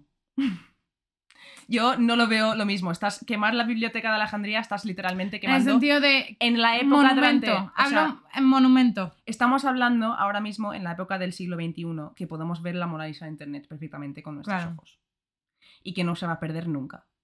Aparte que yo he estado ahí y os lo digo, que hay cuadros más increíbles que la Mona Lisa. Efectivamente. Hay O sea, está que la libertad guiando el pueblo, horas. está la coronación de Carlomagno, Mm. Ay, de Pero Carlomagno de A mí, Napoleón. El tema de, de que un cuadro sea tan valioso cuando está pasando todo lo que está pasando ahora mismo, cuando es un cuadro que nosotros ya tenemos fotos y podemos literalmente hacer réplicas idénticas a ese cuadro en cualquier momento, entiendo el valor histórico. Pero no lo puedo comparar con la biblioteca de Alejandría porque no es lo mismo, porque en ese momento no se podía ni replicar. Por eso la te he dicho que no era exactamente lo mismo, pero a lo que me refiero es la destrucción de algo histórico.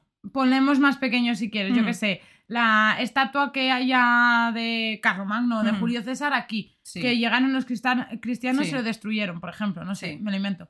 ¿Vale? Algo más pequeño, pero a eso me refiero que como es algo histórico.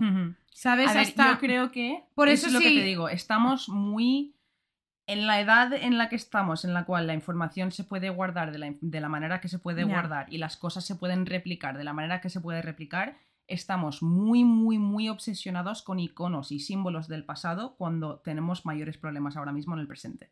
Creo yo. Y les dedicamos demasiado dinero y demasiados esfuerzos a ciertas cosas que no sé yo. En esa última parte estoy 100% de acuerdo contigo y en O sea, la primera también. No es- debería de ser, o sea, si, si la Mona Lisa estuviese en un museo público. no sé qué sonido acabo de hacer, Jessica. Que tenía eh, del Monster aquí de cuando se te queda el azúcar y yo así. Y ha sonado como un ronquido. Pero, eh, o sea, si la Mona Lisa estuviese en un museo público, que la gente no tuviese que pagar dinero En para ir a verlo, estoy de acuerdo. genial, no, le, no lo toques. Eso es histórico y, y En eso es sí que estoy del 100% de pueblo. acuerdo. Pero la Mona Lisa no es del pueblo. En eso estoy 100% contigo de acuerdo. ¿Sabes? Tan- tan- en entonces, plan, por si eso fuera estoy como- gratuito. Por eso a mí me indigna un poco, en plan, no sé, yo no puedo justificar eh, que algo tan valioso esté tan sobrevalorado, sinceramente, porque la Mona Lisa vais a entender por qué está sobrevalorado, porque la Mona Lisa no siempre ha sido tan famosa de lo que es. Eh, Kirikwa. y Y sido una buena entrada para lo que os voy a contar. Muy bueno, bien. pues aparte de esta cosa de la tarta, ¿vale? Voy a ir hacia atrás en el tiempo Y os voy a contar otras cosas que le han hecho a la Mona Lisa, ¿vale? Es que la Mona Lisa tenía de todo, pobrecita. Vale, en 2009, no hace tanto, ¿vale? Una turista rus, ru- perdón, una turista rusa le lanza una taza a la Gioconda, o sea, la Mona Lisa, ¿vale? Pero le lanzan la taza física o el contenido de la taza. Eh, una taza física, ¿vale? Ok. Eh, los hechos ocurrieron el domingo 2 de agosto 2009 y, eh, bueno, como sucede cada primer domingo del mes, el museo abre sus puertas al público gratuitamente. Ese domingo sí que puede entrar todo el mundo gratis, ¿vale? Entonces entra un montón de gente ese domingo. Eh, y se ve que entre todas las personas esa- ese día frente al cuadro, este famoso que todo el mundo se queda mirándolo como, "Eh, es una mujer, vale. Yo tengo, mira, chicos, la única foto que tengo yo de la Mona Lisa hecha con mi móvil es con el filtro de perrito del Snapchat. Porque dije, cual. tengo un puzzle más grande en mi casa. Tal ¿Tú lo has cual. visto? De mi casa. Sí. Eh, pues vale, la mujer sacó la- eh, saca una taza de té de porcelana que tenía en su bolso, ¿vale? Y la lanza contra el cuadro por motivos que no se conocen. En plan, es que literalmente nunca dijo por qué lo había hecho. Y la taza se rompió en pedazos al impactar contra la, contra la vitrina, que eh, a día de hoy esa vitrina es a prueba de balas. Eh, ¿Sabes que Flipas. pasas por un detector de Sí, metales claro, y claro, todo? O sea, es, es muy fuerte. Es que ¿eh? vais a entender por qué.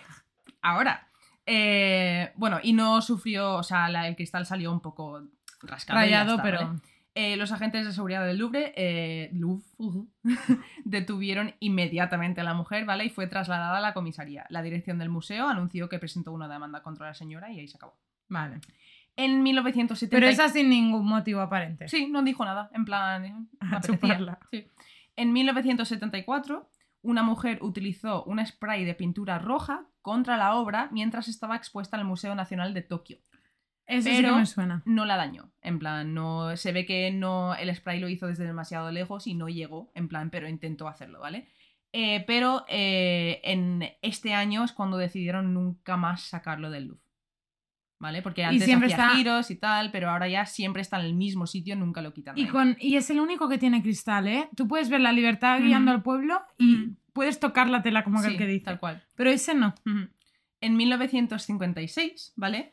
Un hombre roció con ácido a la obra dañando su parte inferior, ¿vale? Y el- ese mismo año, el 30 de diciembre, eh, un pintor boliviano llamado Hugo Unganza Villegas tiró una piedra contra la Mona Lisa dañándola ligeramente a la altura del codo izquierdo.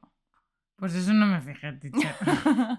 Yo el codo izquierdo no. Y, vale, ¿por qué tan, tanta cosa con la Mona Lisa? ¿Vale? En plan, porque, a ver, es lo que has dicho tú. Tenemos muchas obras de arte más intricas, más... Las, las meninas. eh, ah, se me ocurren tantísimas, en plan, y esculturas, en plan, pero ¿por qué la Mona Lisa, un, una- un cuadro tan simple de una mujer? y no es el mejor de? Leonardo da Exacto, Vinci. ni de coña.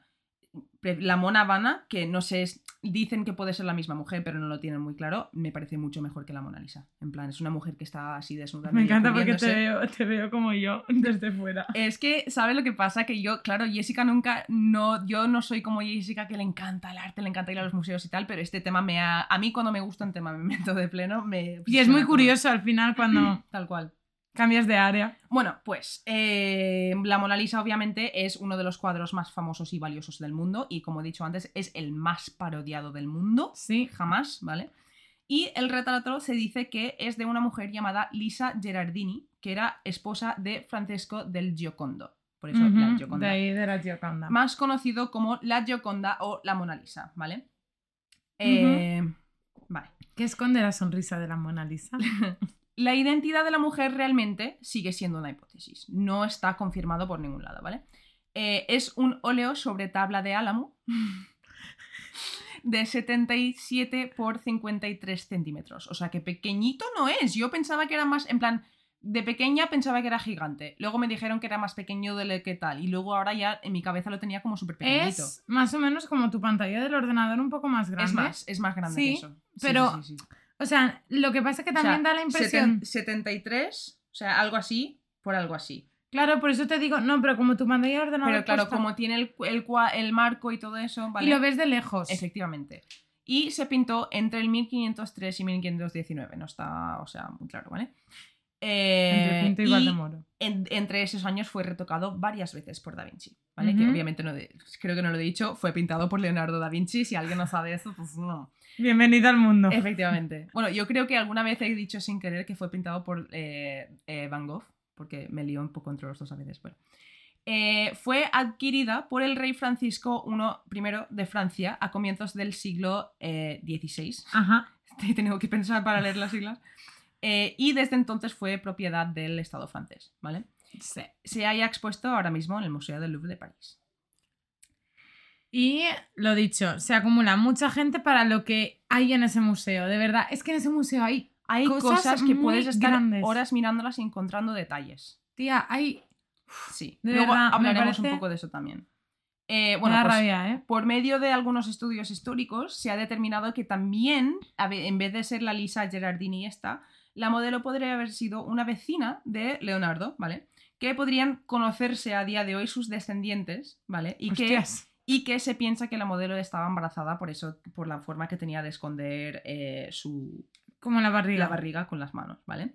Oye, Sí. eso no me acordaba yo. No me suena.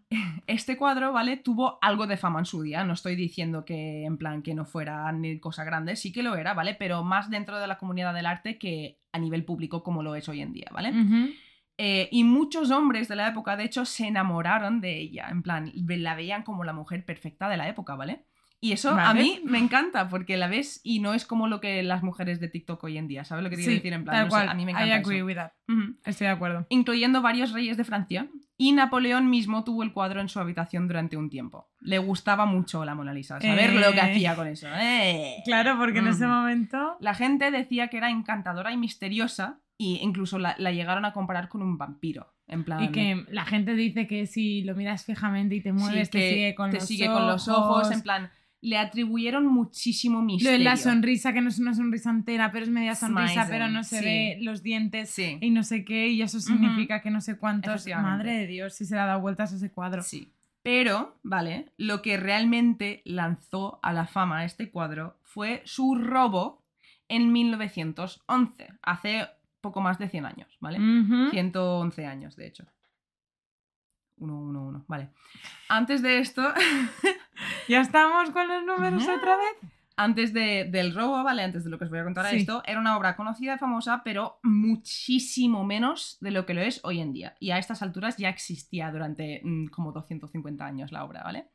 Bueno, A ver, pues sí. vamos a hablar de quién robó la Mona Lisa y de cómo pasó y de cómo ha llegado a estar donde está hoy en día otra vez, ¿vale? Claro, yo sé que eso es lo que lo hizo más famosa como a nivel mainstream, porque al final hablamos sensacionalismo y tal, Sí, pero como que del robo en sí no tengo mucha idea. vale. Pues vamos a hablar de Vincenzo Perugia. Vale, Vale. hello, ¿qué tal? Vincenzo era un ex empleado del museo, ¿vale? Del Louvre.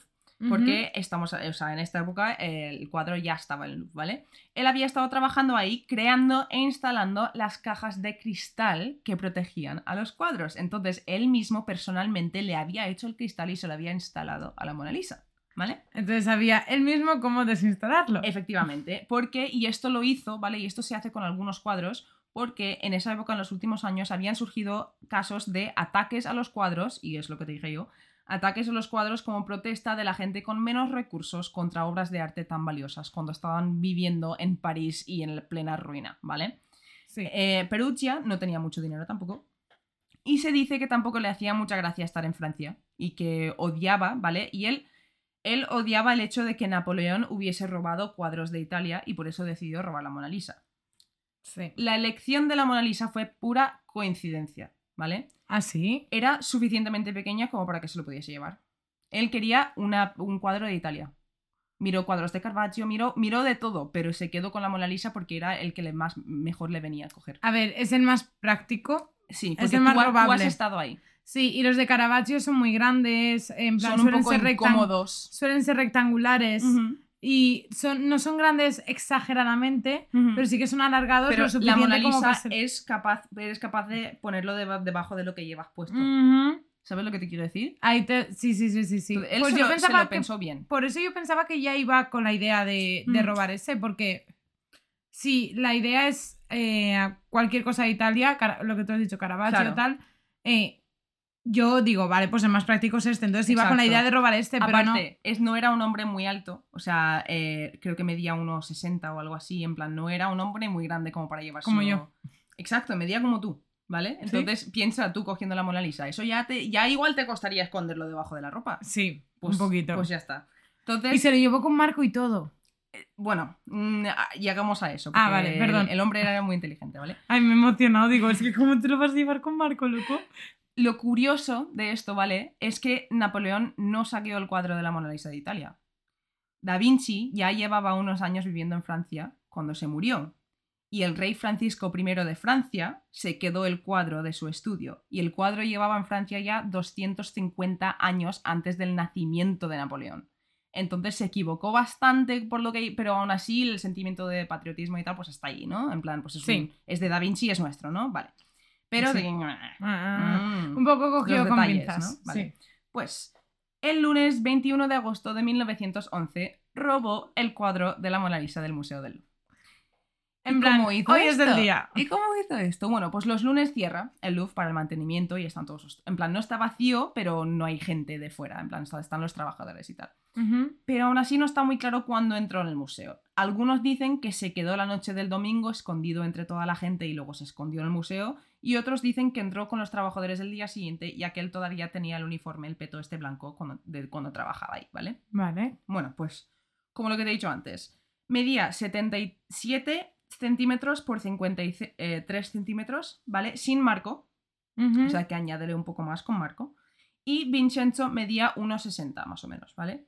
Sí. Y no está claro si trabajaba solo o con ayudantes para bajar el cuadro, ya que pesaba muchísimo con el marco y el cristal. Casi 90 kilos. Más que Vincenzo seguro, Hombre. ¿vale? Hombre. Entonces, pero Loki. se han mencionado a dos hermanos, otro Vincenzo, Vincenzo Lancelotti y Michele Lancelotti, que podrían haberle ayudado con esto, pero no hay nada confirmado ni se encontraron nunca. Just un segundo. Me encantan los nombres italianos. ¿A que sí? Vincenzo Lancelotti y Michele Lancelotti. Y es gallego. Bueno, pues, ¿cómo lo hizo? Entró a la galería, se llevó el cuadro, él solo o él con acompañantes, aunque él solo no lo veo bajando todo eso, ¿vale? Y entró a las escaleras, ¿vale? En plan, a las escaleras estas que tienen apartadas. Le quitó el cristal y le fue muy fácil hacer esto porque él lo instaló. Y el marco para quedarse solo con la pintura, que ya solo sin el marco y el cristal pesaba 8 kilos. Sí, sí, sí, sí, sí, el cristal era... Sí, Jessica me está Claro, porque cara de- está pintado en madera, no está en tela. Exacto. Pensamos que todos los cuadros están en tela, pero está en madera. O sea, 8 kilos es bastante, pero de 90 a 8 Ostras, te has quitado, ¿eh? te has Sí. quitado todo Sí. lo gordo. Dicen que lo metió debajo de su peto blanco para esconderlo, aunque hay otros que dicen que por su altura esto hubiese sido imposible y que lo envolvió con el peto para salir, ¿vale? Eh, tenía una copia de una de las puertas traseras de la, de la planta baja, entonces empezó a bajar. Cuando llegó ahí, la llave no le funcionaba. Eh, Vale. Empezó a entrar un poco en pánico, en plan de hostia, hostia, hostia, ¿qué hago? Eh, le quitó el plomo a la puerta para ver si podía abrirlo, porque tenía las, las herramientas para quitar el cristal. Sí. Eh, y tampoco funcionó, estaba atrapado, ¿vale? De repente aparece un fontanero y él pensando, hostia, ya me, ya, ya me han Ya pillado, en pillado. plan, tío, me van a ver con esto. El fontanero pensaba que era trabajador y le abrió la puerta y le dejó irse. Fue la única persona en hablar con él. Tía, imagínate ser tú, ese fontanero. Atravesó un par de galerías más con Sí. el cuadro, salió a la calle, se deshizo del plomo y fue hacia la estación de trenes y cogió un tren a las 7.47 de la mañana que salía de París. Tía. Bueno, pues Qué lo suyo, fuerte. vale, lo suyo sería que se diesen cuenta enseguida de que eh, no estaba la Mona Lisa. En plan, tío, es la Mona Lisa, ¿no? Sí, pero es, es la Mona Lisa ahora. Sí. Tardaron más de 28 horas en darse cuenta de que el cuadro no estaba. Porque en ese momento- en ese momento no era la Mona Lisa que nosotros conocemos. Es que este, esta historia es lo que lo hace la Mona Lisa, tío. Me- me- a mí esto me flipaba, ¿vale? Bueno, eh, el martes siguiente, o sea, el día siguiente, ¿vale? Sí. Había un artista que estaba visitando el museo para pintar un cuadro de la gente que estaba ahí y tal. Y estaba ya montando todo, estaba empezando a pintar y dijo, uy, aquí falta algo. ¿Dónde está la Mona Lisa? Y claro, en ese momento estaban haciendo un proyecto para sacar, estaban sacándole fotos a todos los cuadros, ¿vale? Porque ya estaba la fotografía y tal. Estaban a tope con Sí. todo. Y eh, pensaba, él pensó, bueno, pues se habrán llevado a la Mona Lisa para sacar una foto. Fue a preguntarle a un guardia y el guardia dijo, uy, pues voy a preguntar. fue a comprobarlo y en ese momento se dieron cuenta de que no tenían constancia de dónde estaba la Mona Lisa. bones hores, ¿sabes? Que eso es súper guay. Cuando vas a museos y ves a gente pintando, me Sí, parece... me encanta. Me, me da una paz. Sí, O sea, es muy guay, pues en el y que momento... se haya dado cuenta alguien de fuera. Sí, en plan, un artista. Pero es que él ni se dio cuenta de que, de que, en plan, no pensó que lo habían robado, pensó que se lo habían llevado para hacer algo. Y el guardia igual. En plan, ¿sabes? En plan, Sí, que no sí, fue sí, una pero- alerta instante de "¡Ah! ¿dónde está? Porque no, piensa, no teníamos cámaras de seguridad en esta época, no teníamos nada. Madre, Vale. qué fuerte. Bueno, pues en este momento, cuando se confirmó que no sabían dónde estaba, empieza el escándalo internacional. Internacional. Pero ¿en qué momento hice ese boom? Eso es lo que yo no entiendo. En plan, se le dio mucho bombo. a ver, En plan, La, po- porque, ah, es que, a ver, es un... eh, en ese momento valía mucho dinero el cuadro. En plan, era Claro. un cuadro del Louvre, estamos hablando de los años antes de la Primera Guerra Mundial, que todos los países estaban en tensión con todos y roban una obra de arte justo en estos momentos. En de plan, un país a otro. Efectivamente. Entonces, claro, en estos momentos no sabían. Claro, llega la policía, ¿vale? Llega la policía francesa enseguida y se ponen manos a la obra, ¿vale? Buscando testigos, pistas. eh, pens- y pensando que se trataba de un genio, en plan de, oh, eh, ha venido alguien aquí súper preparado. No, ha venido y se ha salido por la puerta de atrás. o sea.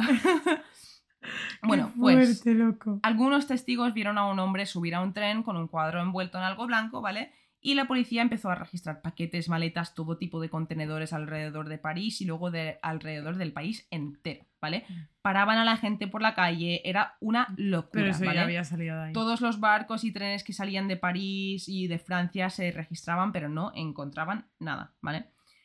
Durante dos... Te digo que han pasado 28 horas, pero tampoco son las 28 horas que pasan ahora, porque tú ahora te coges un vuelo y te piras enseguida, pero exacto. antiguamente no era tan No. fácil escapar. No, pues mm, vas bien encaminada. Durante dos años, Hostias. Francia y el mundo entero estaban buscando el cuadro. Ni no, ni no, ni no. Dios. El hueco vacío en la pared del museo estaba atrayendo a más gente que cuando estaba el cuadro. Porque todos iban a ver en plan. Como, en plan, no sé, arte, eso era arte, yo qué sé. La situación, también, en ¿sabes? plan, decir que lo han robado Exacto, aquí, loco. Y aparte que el Museo del Louvre es uno de los Sí. museos más importantes del Sí. mundo, bla, bla, bla. se publicaron mil titulares alrededor del mundo, ¿vale? Y esto, y demostrando, ¿vale? Que la Mona Lisa no era una obra de arte tan adorada por el público de lo que era hoy en día, un periódico francés publicó un artículo sobre el robo, pero en vez de utilizar una foto de la Mona Lisa, utilizaron una foto de la Mona Habana sin querer. Sí. Y la liaron. La porque ni lo sabían. Exacto. La única pista que tenía la policía era una huella que había dejado Vincenzo en el cristal. Y las huellas justo en el 1910-1911 fue cuando se empezaron a utilizar un poco, ¿vale? Claro. Hubieron varios sospechosos, desde trabajadores normales hasta gente con influencia de todo, ¿vale? Un rey, Inglaterra, ¿vale? Haciendo Porque Inglaterra cosas. y Francia, un pique ahí. Eh, y Madre. llegaron a sospechar no sé si tú esto lo sabes, pero llegaron a sospechar seriamente de Pablo Picasso. Sí, Sí. claro, pero ¿sabes por qué? Sí, porque te lo voy a contar. Vale. Un hombre llamado Joseph Gary Pierret, ¿vale? Fue al Paris Journal, a un periódico de París, y les dijo que él era ladrón de arte y que sabía dónde estaba el cuadro. Él les dijo, básicamente, lo tiene Picasso. Y fue la policía a la puerta de Picasso, ¿vale? Y técnicamente, técnicamente, Picasso sí que era ladrón, porque tenía en su casa dos esculturas que tenían un sello donde indicaba que eran propiedad del Louvre Sí. pero no tenía el cuadro, obviamente, y pasaron, la policía francesa pasó meses y meses investigándolo y pensando seriamente que era Picasso y teniendo problemas con España por ello. También te digo que eso lo sé porque eh, no lo sabía tanto por ese motivo, sabía lo de las esculturas, pero porque en ese momento muchos artistas robaban muchas cosas. Sí, sí, sí. Yo lo vi en un vídeo de Antonio García Villarán y ah, él lo dice que en ese momento los artistas iban a los museos y a lo mejor se llevaban pues una figurita de aquí. Pues ahí es cuando empezaron Porque- a ponerlo que- por- claro, entre cristales Sí. y cosas de estas y dijo, y Picasso se llevó dos esculturas del Louvre y en el Louvre entraba mucha gente Exacto. a llevarse Pues, cosas. al verse eso la policía dijo, pues lo ha cogido él seguro, Qué en plan, fuerte. pues no, ¿vale? Se había llevado otra cosa. Exacto. Pero- Bueno, pues, ¿dónde estaba Vincenzo? En plan, ¿y qué había hecho con el cuadro? Dos años, ¿vale? Nunca salió de París. Pues como, como el códice calixtino nunca salió de Nunca Galicia. salió de París, ¿vale? Se lo llevó a casa. Ni de Santiago. Se lo llevó a casa y lo guardó primero en un armario, luego debajo del horno y luego debajo de un fondo falso en una maleta, ¿vale? Ah. Eh, se dice que tenía un postal del cuadro en su mesita de noche como un guiño a su a que le tenía escondido, ¿no? En plan, pues eso, que lo miraba todas las noches y le decía, buenas noches, Mona Lisa. Pero eso es de, de todo inteligente en el sentido de sé que si intento escaparme, Sí, claro. me van a pillar. Pues en algún momento se cansaría del secreto, se cansaría del rollo, y le mandó una carta a un distribuidor de cuadros en Italia contándole que tenía la Mona Lisa y que le interesaba devolverlo a su patria con algún tipo de recompensa, no necesariamente su precio entero, pero con algún tipo de recompensa ya que no tenía dinero, y la garantía de que se pusiera en una galería pública en Italia, ¿vale? Y firmó la carta como Leonard. Interesante. Sí. Eh, obviamente el distribuidor dijo, "Eh, esto es mentira. en plan, como dices. Eh, y se lo enseñó al Todo el le- troleo del siglo XX, ¿eh? Mm.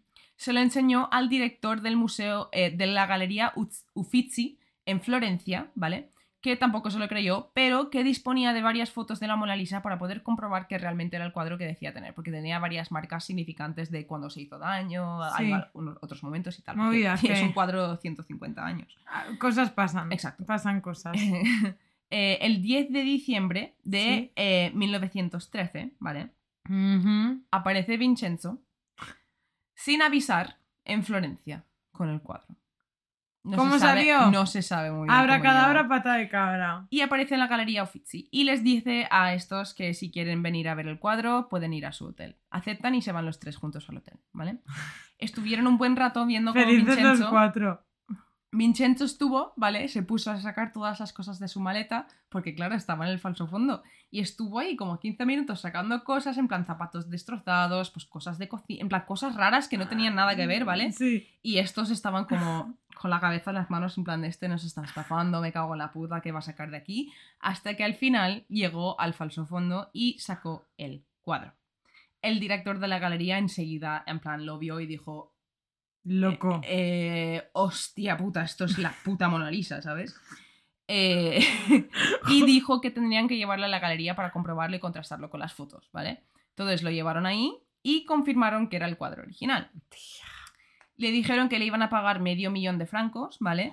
Que tenía que ponerse en contacto con el gobierno italiano para confirmarlo. Y eh, le dijeron que tenían que quedarse el cuadro para, pues más, obviamente, para quedárselo y también hacer más procesos de verificación. Y le dieron las gracias por su acto patriótico. Vale, eso te iba a decir. Se, Mm. se, se hizo. O sea, quedó a buenas la situación.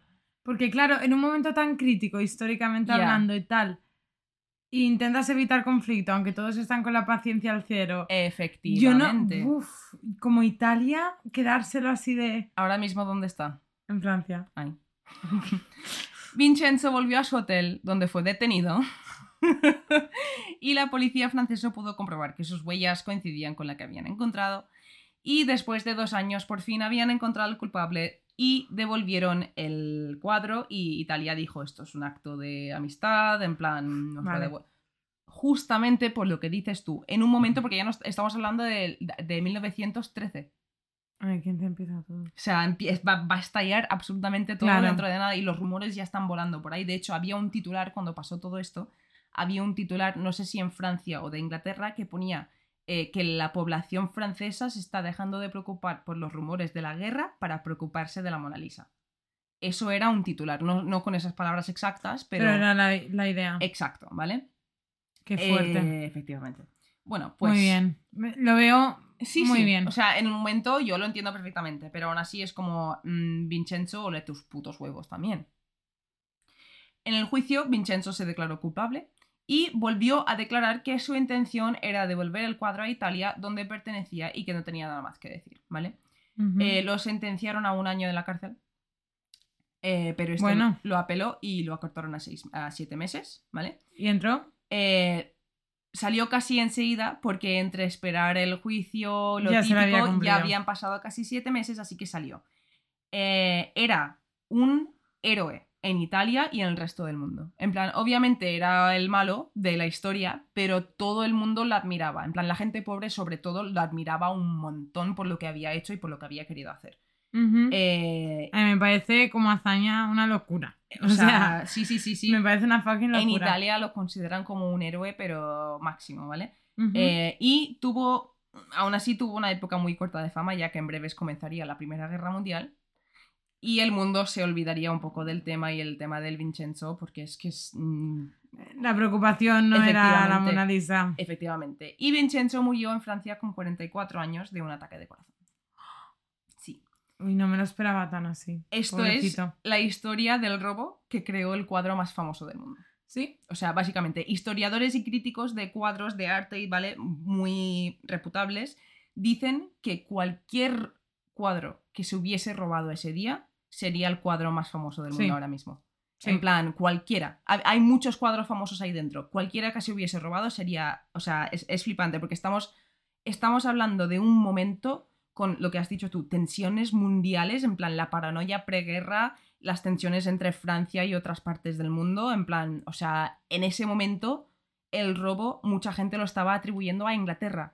A, en plan, Y a otros países. friki, incluso. pero también tened en cuenta que lo- la cosa de los museos no es algo que lleve siglos, ¿eh? que llevará 200 años como máximo. Exacto. Los primeros museos suelen eh, constar como...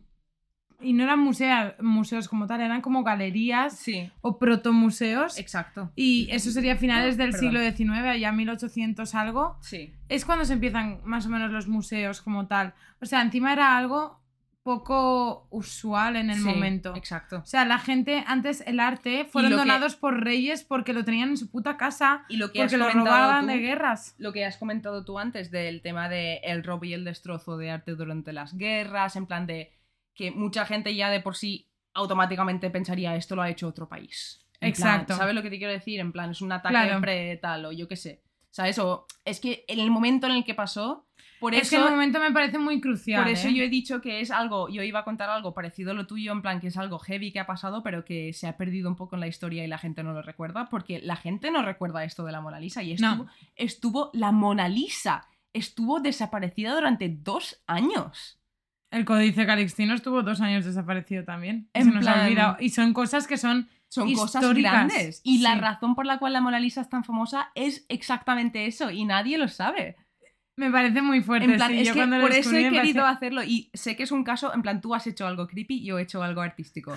Nos hemos intercambiado los papeles y encima ha sido sin querer porque yo no le he dicho hasta ayer a Jessica el tema que iba a hacer. Y yo lo mismo. En Porque encima le dije, espérate que ahora no me sale el nombre. Y se lo dije como al día Y siguiente. a mí este tema se me ocurrió porque vi la noticia de que le habían tirado a tarta a la Mona Lisa y leí un artículo que mencionaba brevemente esto, me metí en un vídeo y a mitad del vídeo pensé, hostia, esto es para el podcast. En plan, ni siquiera lo había pensado cuando empecé a mirarlo. Pero es súper curioso. es muy interesante. Es muy interesante.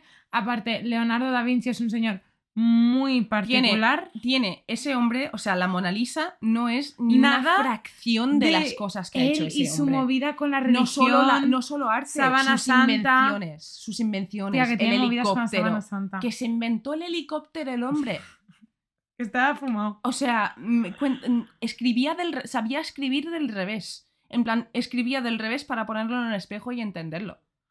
Tiene, libretas enteras escritas al revés con dibujos de, de hombres helicóptero y cosas raras, que cosas que se han construido hoy en día. En plan, Da Vinci era de los, de los pensadores y de los tíos más inteligentes de nuestra época. Su pintur- sus pinturas literalmente son lo de menos. En plan, lo que ha contribuido, bueno, Y tiene también mucha relación con la religión y movidas con cosas de la Semana Santa y todo esto. Y es que hay muchos pintores. Tía, Caravaggio tiene una vida para tratarla aquí. O sea, Es que piensa, señor. Alguien Mira. que tiene la capacidad de. Porque hoy en día tenemos muchas cosas eh, eh, técnicas y gráficas que nos ayudan a, a pintar y tal. Alguien en esa época con la capacidad de pintar las cosas que hacía Caravaggio y las cosas que hacía Da Vinci.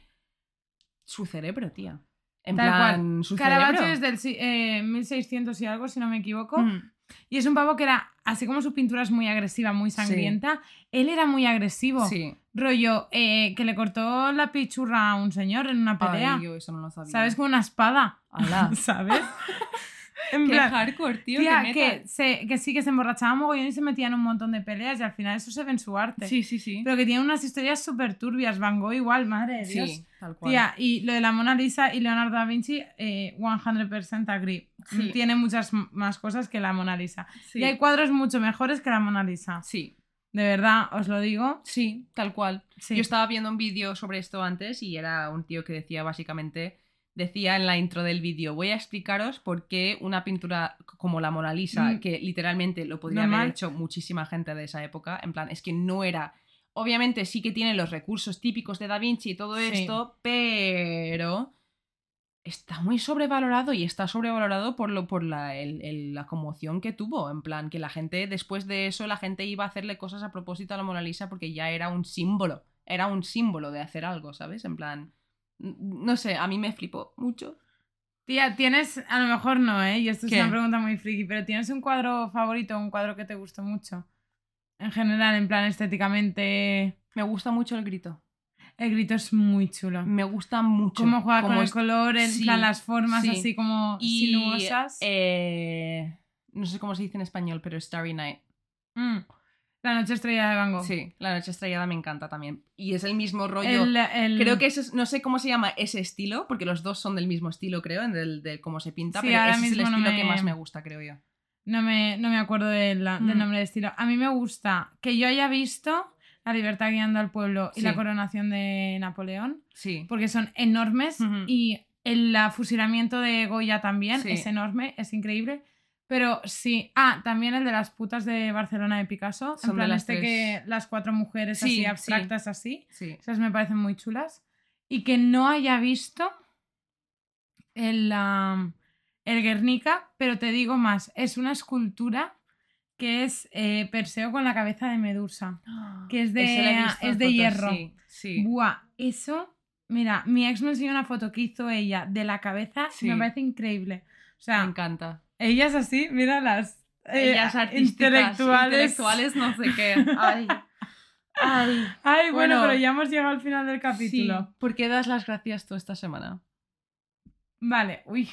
Eh, yo lo he mencionado antes brevemente, pero por saber poner límites. Vale. Que algo no se vuelva ni adictivo en tu vida, Sí. ni... eh, Estás dentro de mi cabeza. estoy dentro de tu cabeza. Sí, porque yo iba, iba a ir por lo mismo. Y que nada que te pueda hacer daño, o sea, como saber poner la- el stop. Sí. Y esto yo lo relaciono con el trabajo. Sí. A mí me apasiona mi trabajo y hay veces que no desconecto porque como me apasiona tanto me Sí. preocupo mucho. Sí. Pero he llegado al punto de, mira, mm, no es mi empresa. ¿Sabes? Yo voy allí cuando acabo de trabajar, tengo mis movidas. Sí, ¿Sabes? Antes de que me haga daño. Efectivamente. Entonces sentido. yo voy, yo voy eh, esta semana por esta. Me gusta. Pues ¿Y yo, tú? Parecido, en plan, el saber poner límites, pero va más por el tema de lo que estoy haciendo en Twitch ahora. Que como trabajo a tiempo completo es como un, un hobby, pero es un hobby que pues me está yendo bien, en plan. Y es algo que he sentido un poco la necesidad de dedicarle todo mi tiempo libre, pero me he dado cuenta de que no. Por ejemplo, este lunes tengo el lunes libre, por sorpresa, me lo dijeron el viernes, yo no lo sabía porque es festivo en Barcelona, pero no es festivo aquí. Y mi primer pensamiento fue, Buah, voy a hacer un stream de día, que viene más gente y igual hay un poco más de tal, ¿sabes? Pero luego pensé, no, en plan, tienes un día de vacaciones, en plan, ponte... Que. Vete por ahí. Exacto, me voy a- al salón de juegos que está donde el Kinapolis ¿Ves? a pasar y a comer ahí. En plan, con Marcos, el, con mi novio, el. Y es súper importante. Y eso es ponerme límites de, de- Porque Twitch es algo súper de comunidad y tienes que estar hablando con la gente y tal. Y necesitaba desconectar. Pero mi primer pensamiento fue eso. Y luego fue como, no. En plan, que aunque si lo hiciese, pues igual me iría bien, ¿sabes? Ganaría más seguidores o lo que sea ese día porque estoy haciéndole de día. Pero necesito descansar para mí también y tener tiempo para mí. Y doy las gracias por la capacidad de ver eso y de no caer en el ritmo eh, de verlo antes de que pase y de no caer en ese ritmo y esa trampa de... Porque sí que a veces te puede ayudar a crecer, pero en inglés hay un término que se llama burnout. El síndrome del trabajador quemado. Exacto, Es que exacto. eso en plan, te quem- el- literalmente es quemarte en español, en plan te quemas de hacer lo mismo y, y yo no quiero que me- eso me pase ni con el trabajo, ni con el podcast, ni con streaming y si sigo con ese ritmo de cada De hecho, minuto por que eso- tengo de tiempo libre, voy Por a, eso voy mismo también bajamos la frecuencia Efectivamente. de capítulos porque si nosotras realmente nos dedicásemos a esto 100%, Hmm, podríamos subir uno a la semana efectivamente, perfectamente. Sí, La cosa es que nosotras tenemos lo que nos da de comer y efectivamente. lo que nos gusta hacer. Sí. Entonces, como podemos, lo hacemos. Pero yo ahora que también estoy metida en otros proyectos, Sí. hay veces que no desconecto. Efecti- Es y que es muy difícil. a partir de las 9 momentos. yo no hago nada más. Hmm. Porque son como mis horas que tengo libres Entonces, Claro. a partir de las 9 hago cosas mías, en plan me pongo a leer, me arreglo la habitación, me pongo un incienso, me pongo Sí. musiquita, un podcast, lo que sea.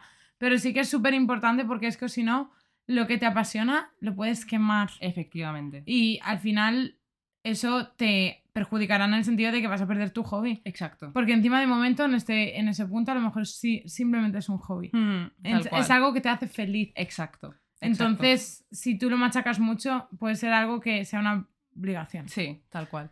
No sé. Ay, qué bonito nos ha quedado este Qué- final, qué ¿no? guay, qué Ellas. bonito. Bueno, espero que estéis teniendo un buen día todos. Sí, Espero que... os vaya muy bien todo. Bueno, que ah, cualquier cosa que nos queráis contar, comentar, Exacto. lo podéis hacer por Instagram, Twitter y Facebook. Facebook, Yes. La Ley de Murphy, y. Twitter e Instagram, eh, Instagram, perdón, eh, en arroba LLDM Podcast. Yes, y también tenemos un correo que nos podéis mandar, y Jessica se descojona de mí, también tenemos un correo que nos podéis mandar lo que queráis, fotos de vuestros mascotas vestidos de fantasmas, mm, ya sabéis, eh, que es la ley de gmail.com. Tía, escúchame, ahora en serio, me ¿Qué? he sentido tú porque estoy en una silla como de mayores. ¿A que sí? Y es como, ay, mira, me siento como Ay, ya eres una mayor. Jessica. Mami.